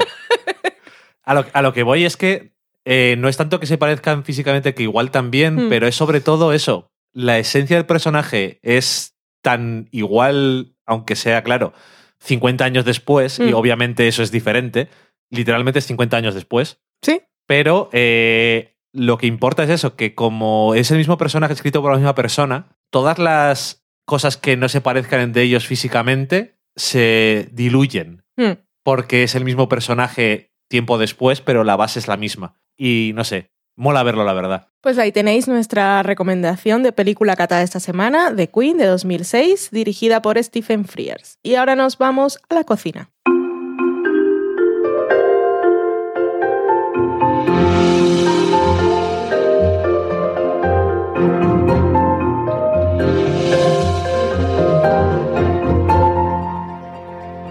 En la cocina esta semana os traemos una receta de la cuenta Tastemade, que es Tastemade, que la podéis seguir en Instagram. Esto, pues, depende. Los vídeos que ponen y las recetas son muy chulas, pero precisamente eso puede ser un poco incordiante dependiendo en la hora a la que entres en Instagram. Pues dices, tengo hambre, no puedo comerme esto, acabo de comer, no puedo comerme esto, aunque lo tuviese. Han puesto hoy unas bolas de patata rellenas de fajitas de pollo. Aparte hacen unas cosas así que a veces son muy raras. Sí, pero... Pero todo apetece. Eso es. Además está, creo que está, la producción está muy bien pensada. Que está muy bien porque los vídeos son cortitos, van al grano y siempre te ponen la receta en, en el comentario, así que genial. En este caso es una receta de beef stroganoff, que se hace en una cazuela todo. Ternera Stroganov. Que la vimos el fin de semana y el lunes la estábamos comiendo, algo más, más o menos así. Igual no fueron precisamente esos días, pero fueron dos días de diferencia Sí. desde que vimos la receta y nos decidimos ir a comprar los cuatro ingredientes que nos faltaban. Lo que necesitamos, eh, la receta viene para cuatro personas, son 450 gramos de solomillo de ternera. Podéis no comprar solomillo de ternera, en este caso es porque es para cortarlo y que quede blandito muy rápidamente. Si compráis un trozo, en realidad no es muy caro, No. o sea que vale la pena. Necesitamos también una cucharada de aceite de oliva, una cucharada de pimentón de la vera, sal y pimienta, tres dientes de ajo picados, una cebolla cortada muy pequeñito, media taza de, de zanahorias peladas y cortadas también, 300 gramos de champiñones, nosotros usamos los portobello, también necesitamos media taza de vino tinto, decía que también se podía usar coñac, nosotros compramos un vino que buscamos en internet cuál era el que iba bien, decían que iba bien el merlot, el syrah y el cifandel, que es un vino de California, que en el Alcampo podéis comprar uno que cuesta como unos 5 euros. Está bueno, ¿eh? Así que nos compramos esa botella, pusimos la media taza en, en, la receta y el resto pues lo bebimos con el plato. Usamos también cuatro cucharadas de mantequilla, cuatro cucharadas de harina, cuatro cucharadas de caldo de carne, media taza de crema agria. Si no tenéis crema agria, nosotros lo que usamos es creme fraiche con un chorro de zumo de limón exprimido también necesitamos dos cucharadas de mostaza a la antigua y 250 gramos de pa papardele, que lo digo parpadele, que es la pasta como si fueran tallarines, pero más anchos, como el triple. O la que compraste tú, que es como un fusilli más grande y abierto. Exacto. Para prepararlo ponemos en una sartén a fuego medio alto a calentar, echamos el aceite de oliva y el solomillo cortado en trozos pequeños. Lo doramos un poco, sazonamos con sal, pimienta y ajo y el pimentón dulce. Ya sabéis que cuando, en el momento en el que echéis el pimentón dulce eh, tenéis que tener el paso siguiente preparado para que no se queme. El paso siguiente es añadir los champiñones cortados en cuartos, la cebolla y las zanahorias. Ahí damos un par de vueltas hasta que estén un poco blandos, estos son unos 3-5 minutos. Luego echamos la media taza de vino y raspamos ahí el fondo con la cuchara de madera. Recuérdame luego que recomendemos la sartén que compramos, queda muy bien. Ok. Esto esperamos a que el vino se reduzca a la mitad. Luego aparte derretimos la mantequilla echamos la harina y lo mezclamos, lo echamos a la sartén y cocinamos durante un minuto o dos. Echamos el caldo, esperamos a que hierva y luego bajamos un poco el fuego para que se reduzca a fuego lento. Añadimos los la pasta que hayamos comprado. A mí como como estábamos haciendo para dos y el caldo era poco en proporción, preparé la pasta aparte. Uh porque me parecía que en el líquido que había no se iba a hacer. La idea de este plato es que puedas hacer la pasta directamente en el, en el líquido que lo hagas todo en la misma sartén. Pero mientras lo cocines como un minuto, dos minutos menos. Sí, lo eso fue lo que, hice. ponga. Lo dejé, decía que 7 al dente y a los 5 minutos lo saqué y lo eché ahí en, en la sartén con la carne y todo lo demás. Echamos sal y pimienta, bueno, probamos a ver qué tal está y sa- resazonamos con sal y pimienta y cocinamos hasta que esté la pasta al punto. Y luego al final echamos la crema agria y la mostaza. Y si queréis, echáis un poco de perejil picado fresco. Y está muy rico. Está muy bueno, sí. Y se hace muy rápido. Y la sartén que tienes que Eso. no vale para esto, vale para todo. Vale para todo. ¿Cómo se llama? Es que en inglés se llama Cast Iron Skillet, que es una sartén de hierro forjado. Eso es. Y nosotros compramos una en Amazon que no era nada cara, pues siempre habíamos querido tener una porque en los programas de cocina siempre tienen. Es una sartén que cuando la compras dices, ¿cómo no se va a pegar algo aquí? porque no es de teflón fino antiadherente. Entonces las instrucciones dicen que tienes que curarla que es básicamente untarla con aceite y ponerla en el horno a fuego, bueno, a fuego, a horno a la temperatura máxima durante los minutos que te indique y empezar a cocinar allí. Y conforme vas cocinando, se va poniendo más negra y se va haciendo antiadherente. Y aparte de que no se pega nada, es que todo se cocina mucho mejor. Y para estas cosas de que estás cocinando carne con harina y cosas, y luego echas el vino y tienes que hacer el desglaseado ese, que depende de dónde lo hagas, en realidad no estás haciendo nada. Aquí sí sacas todo el sabor y da mucho gustete. Sí, y también está muy bien para cocinar cualquier tipo de carne que quieras hacer como si hicieras a la plancha y para hacer incluso sándwiches. Exacto, todo, todo se puede hacer ahí. Sí, es que Y la compramos, que no la habíamos comprado nunca porque eh, sabíamos que era muy cara o habíamos visto que era muy cara, pero en Amazon conseguimos una que cuesta menos de 20 euros y tenía muchísimas críticas, o sea, muy buenas valoraciones.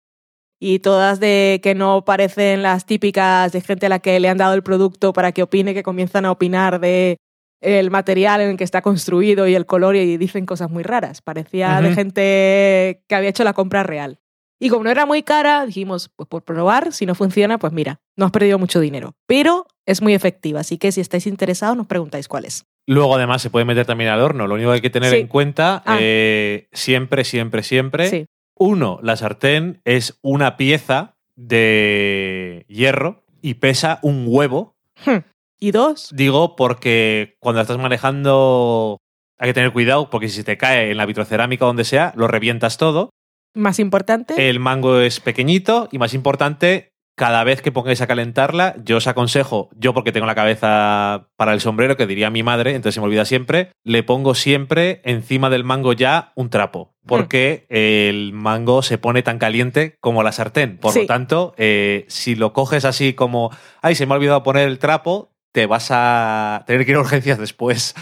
Así llevamos que ya unos meses con ella y aún no nos hemos quemado. Cada vez que la uso, antes de que empiece a estar caliente, ya le he puesto el trapo. Porque sé que se me va a olvidar en algún momento, se me va a ir la pinza y lo voy a agarrar y Hmm. va a ser horrible. Sí, Así que me lo estoy ahorrando y tiene muchas ventajas todo esto. pues ahí tenemos la receta de esta semana y además recomendación de utensilio y menaje. Nos vamos ahora ya para acabar el programa, que Hacemos de todo nos ha este quedado un poco ¿eh? largo. Hablamos de Loki y sus inquietudes científicas. Bueno, que nos vamos a la sobremesa.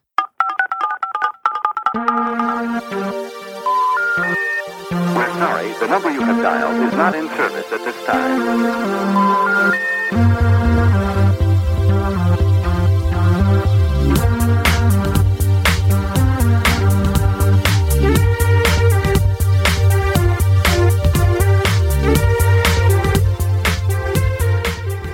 Ya estamos en la sobremesa y Dani os va a hacer un recorrido por lo que nos habéis contado en redes sociales y demás, es donde está del sofá a la cocina.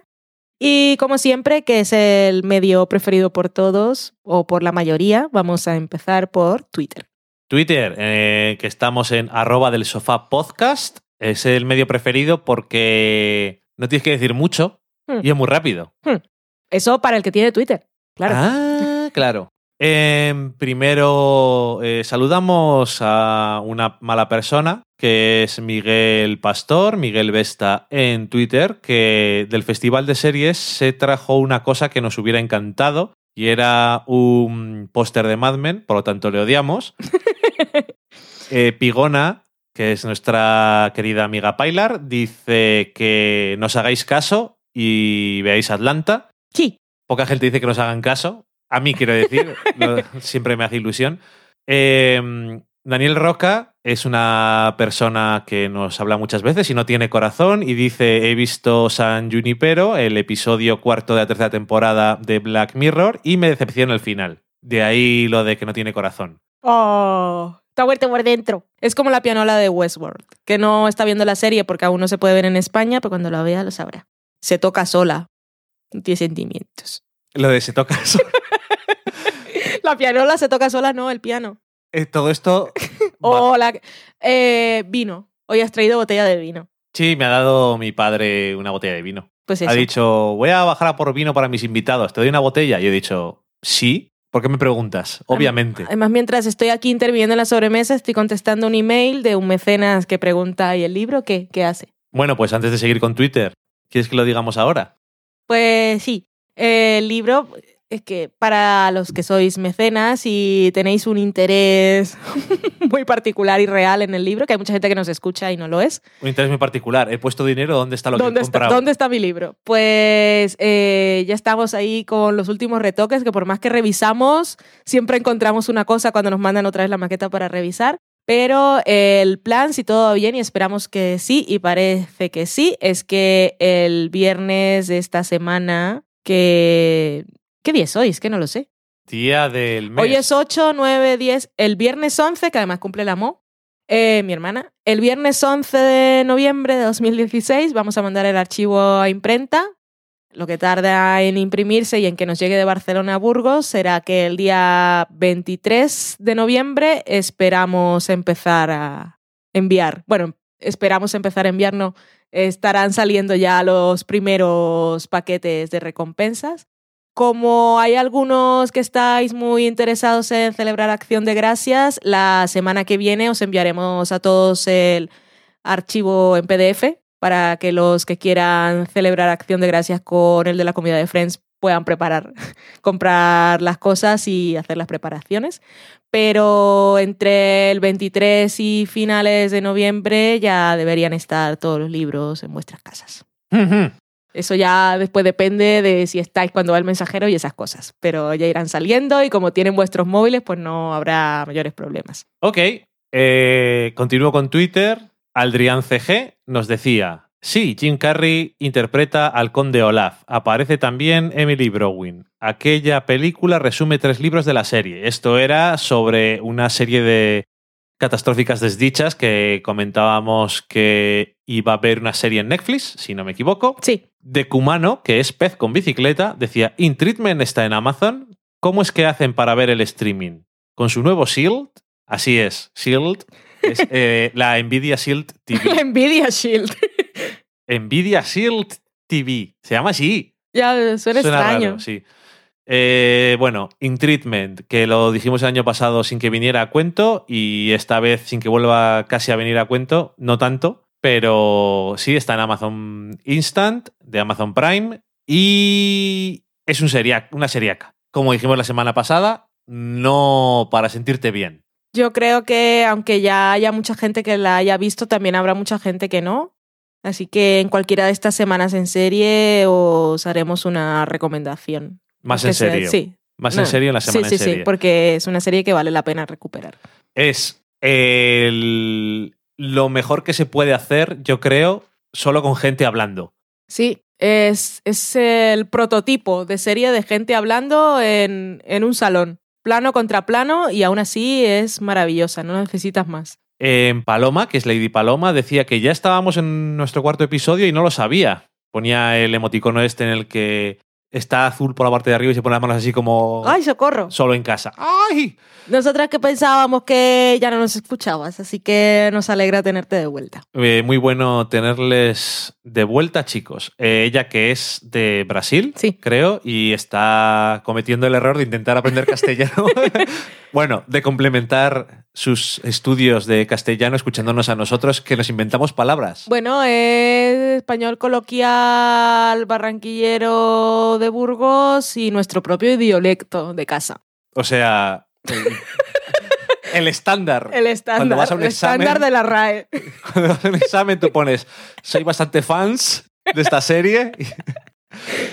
Ah, Maitechu decía, voy a escucharos ahora. Justo ayer acabé Good Girls Revolt. Y luego decía, acabo de darme cuenta de que pone que solamente habéis visto los dos primeros. Controlaré lo que digo. Pero no nos ha dicho nada, por cierto. ¿Hemos Va- visto alguno más? Vamos por el cuarto, creo. Sí.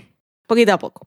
Y no ha cambiado tu opinión de la serie. No, En ningún, de ninguna forma ni de la otra. no. mm, Me sigue gustando por lo que me gusta, sigue siendo lo que es, pero por el tema que trata no puedo no verla. Y además el personaje de Cindy ha ganado tantos puntos. Ya ha apuntado a maneras, pero es que es una ídola total. Tenemos a Pechron C. McGómez, que es Pechron, decía, mi casa huele a café y tortitas porque he hecho café y tortitas. Eso es un silogismo estupendo. Y luego decía, no lo he dicho, pero la receta de las tortitas es cortesía del maravilloso libro del sofá a la cocina. Tenían muy buena pinta, le quedaron muy bien. Sí, por cierto, eh, tenía, bueno, tenía pintaca de esas de que cuando lo veo digo, ¿por qué yo no estoy comiendo eso? Sí. Rebeca, que es como un fénix, decía, mira los que guapos en la revista de este mes de pincha de discos. Y salíamos ahí en la versión digital de esta revista. Y en gallego. Y salía la foto de cuando estuvimos presentando el Sí. libro en la Feria del Libro de Madrid. Sí, nuestra foto oficial. La única foto que tenemos los dos con el libro. Con el libro, sí, Sí. cierto. Pues bueno, está muy bien para mandar, cuando dicen, ¿por qué no nos mandáis una foto de los dos? Cuando nos lo pidieron el año pasado, eh, ahí no me acuerdo, Joe Lagar, Sí, eh, Radio 3. de Radio 3, el blog de eh, Radio 3, que nos pidió una foto de los dos y teníamos solamente una foto en la que estábamos en Cartagena de Indias sí, qué absurdo.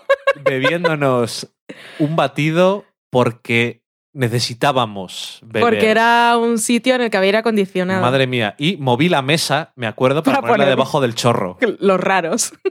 Joder, yo me estaba abrazando. Ay. En fin. Ezequiel Merino, que es Merino Cabrera, decía: Muffins de plátano del sofá a la cocina. Receta que no veremos en su nuevo libro, el de la comida de Friends. Saben mejor de lo que parece. Pues, pues está muy bien, No tienen mala pinta. ¿no? Maitechu decía que compartía nuestra opinión sobre Good, Girls Revolt y esperará que acabáramos de verla para comentar algo más. Ponía el emoticono con cremallera. El Tengo señor- curiosidad, porque está claro que nos quiere decir algo. Sí, algo tiene ahí. Sí. Tiene algo por dentro. tiene rintintín. A ver si terminamos y, y nos lo dice. Eh, señor J, que es señor Javi J, decía, gracias al sofá a la cocina, he empezado a ver Atlanta y me está pareciendo genial. Lo malo es que se me va a hacer demasiado corta. Esta si la ves, si te la encuentras los 10 episodios, se te que hacerte Sí, corta si te gusta. sí, sí, sí. Y hablando ya que estamos de Atlanta, otra opinión distinta, Vanessa, que es Van barra baja Gesa con H y dos S, decía, vi tres episodios de Atlanta y no. Ayer le dije a Valen que no quería retomarla, pero hoy quiero ver el capítulo de Vanessa. Mardito. Pues cuando tenga un hueco, eh, yo creo que es un... Ya que ha visto algo de la serie, ya conoce más o menos a los personajes. Ya ha visto alguna vez a Vanessa. Que no sé si es el episodio que más me gusta. Me gusta mucho la serie y bueno, ya me habéis oído darme fustigazos. ¿Eso existe? Fustigarte. Existe. Eso es. Fustigarme por no saber vender la serie, pero que me ha gustado mucha, mucho toda la serie en general, todo lo que cuenta, pero el episodio de Vanessa, así que se llama The Value, ¿no? Sí, eh, Value. O Value. Así, Que, así eh, como, como episodio individual de serie, me parece maravilloso. Sí, mu- por muchas cosas. Por muchas cosas. Es muy gracioso. Am, y decía Vanessa, pues eso, le buscaré un huequecito, aunque tengo muchas cosas en la cola. Pero es que me ha picado la curiosidad por ese. Ese está muy bien. Bueno, pues a ver si lo ve y te dice algo. Es que cuando ella me decía que había empezado a ver la serie, lo típico, no estaba muy animada, pero claro, ¿sabes lo típico de, pero espera el sexto, que suena siempre muy raro. Entonces no se lo quería decir. Entonces no, no insistí de ninguna manera. Bueno, le dije que era un poco así, que a veces parecía que estaba en un universo alternativo por las cosas surrealistas, pero no quería presionar demasiado. Pero ya que ha visto algo y definitivamente no la va a ver, si quiere ver ese episodio, adelante. Oye, y si ves eh, y le convence, pues que vea el 7, el 8, el 9 y el 10, que también está muy bien. Daniel Roca decía, ¿qué ganas de volver a ver Mad Men me estáis dando? Cuando hablamos de Good Girl Revolt. Hombre, es normal, puede dar mucha nostalgia. Así puse, en- si no me lo cambian, que sale la semana que viene en la Core, dije que era para mentes inconformes y nostálgicos de Peggy Olson en Mad Men. Ahí te queda. Y decía también, pues me habéis vendido Atlanta al 100%. Yo creo que habéis estado más elocuentes que nunca. Voy de cabeza. Vamos, que ya llevo dos. Muy bien, pues si llevas dos y tienes ganas de continuar, vamos para ello, porque lo mejor viene a partir del quinto. Quinto. Eh, Gorkalimocho, que es Gorkalim con K, decía Midnight Diner Tokyo Stories, una serie en la que puedes entretenerte y puedes aprender recetas. Me habéis convencido. Por cierto, hemos acabado ya la primera temporada, 10 episodios. Es muy Happy Place. Es una serie, bueno, ya, ya- ya os dijimos más o menos de qué iba, pero no sé, es como muy positiva, ingenua, bonita, divertida, con esos toques de japos que son tan diferentes a nosotros, pero muy entrañable y- eso da hambre. Sí, sí que da hambre. A mí... Ay, es que cualquier cosa, incluso... Además, todo parece tan sencillo de hacer que dices, es que, es que debería levantarme ahora mismo y prepararlo. Mira, tengo eh, unos fideos, esta carne y col. Mm. Echo agua y lo meto en mi cazuela de barro. Y yo no tengo que hacer nada más. Ya. Y dices, ¿cómo es? No sé. Muy, muy La- las setas. Las setas, col, fideos y ya está. Todo muy rico. En fin. Supongo. Igor Calimocho decía, mi anterior tweet fue el número 3000 y se lo ha llevado del sofá a la cocina. Enhorabuena a los afortunados. Enhorabuena a los premiados. Así es como se dice. Así es, pues seguimos con Facebook. Tenemos a nuestra amiga de Buenos Aires, reportera dicharachera, respondiendo a nuestra petición. En Facebook, igual que en Instagram, somos del sofá a la cocina y Estela Maris, desde Buenos Aires, pues respondía a nuestra llamada, aunque no había respondido a la otra llamada ¿Cuál era la otra llamada? de en qué serie salía que a una mujer le liaban con Ah, los anticonceptivos, en este caso eran cápsulas, pastillas. Sí. Bueno, Cápsulas. Anticonceptivos en cápsula. Son pequeñitos siempre. yo qué sé, No saben habrá nada. muchos. Estás acostumbrados a comprarlos, o sea que... Pero esos son, esos son en pastillas, pero hay tantas medicinas en tantas formas. Tú has estado en una farmacia. ¿Has visto alguna vez anticonceptivos en otro formato? Ahora que lo dices, no. Ok. No obstante, Doctor.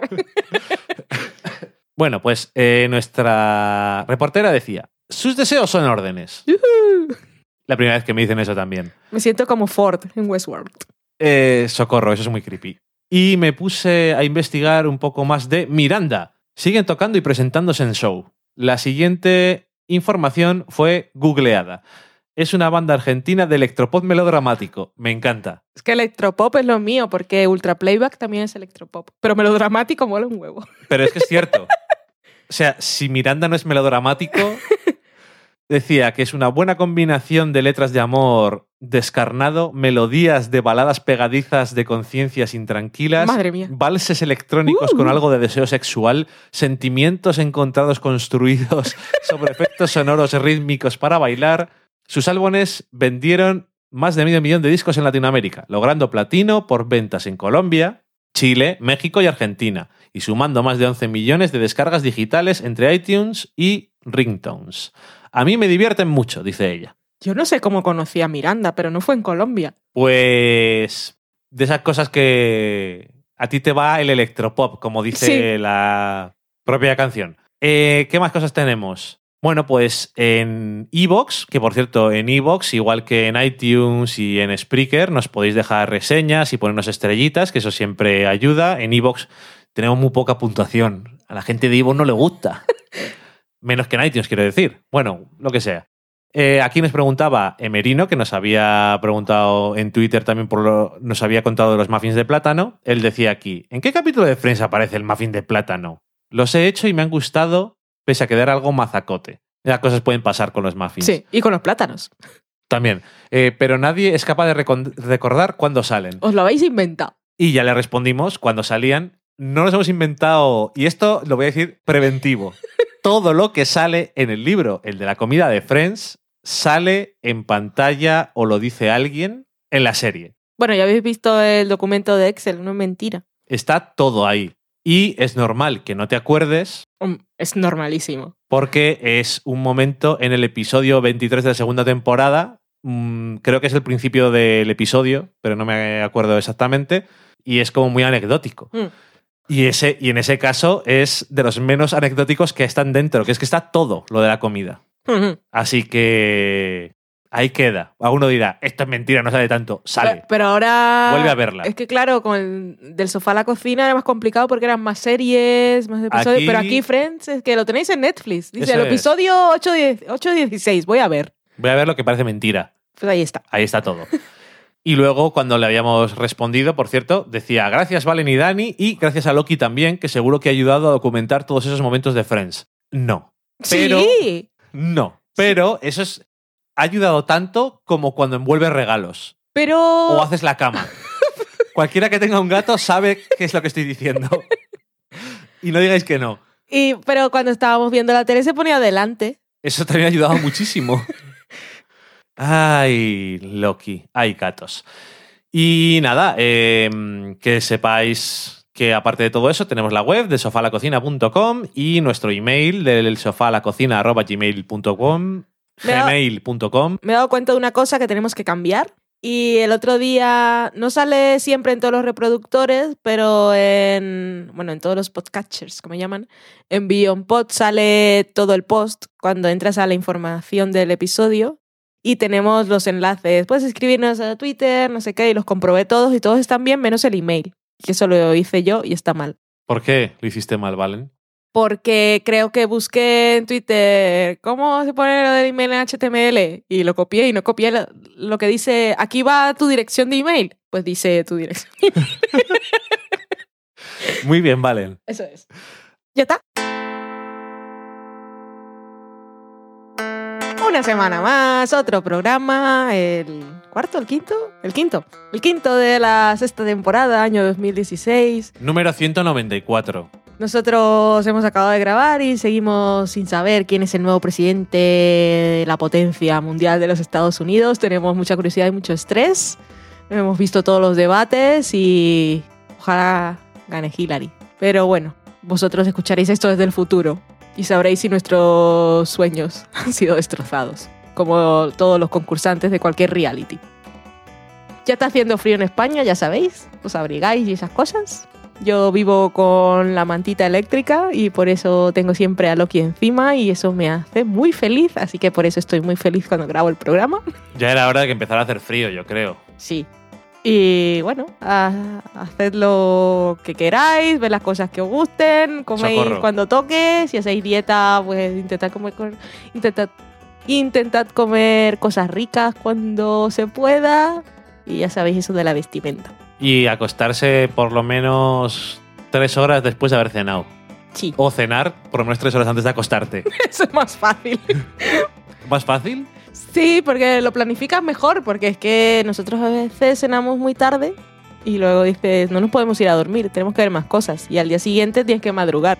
Ya, pero es, es muy bueno eso. Tanto si haces dieta como si no.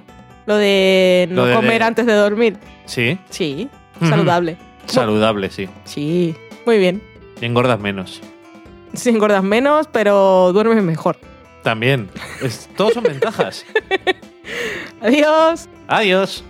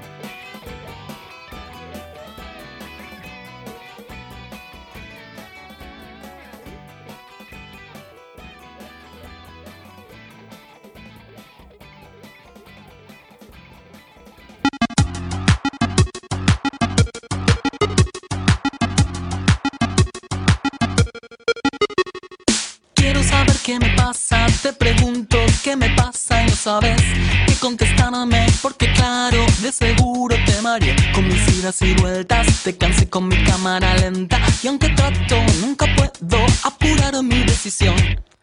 En el preciso momento en que todo va cambiando para mí, en ese instante te aseguro que alguna señal te di, pero no me escuchaste, tal vez sin intención de tu parte, puede ser un poco débil el sonido de mi voz.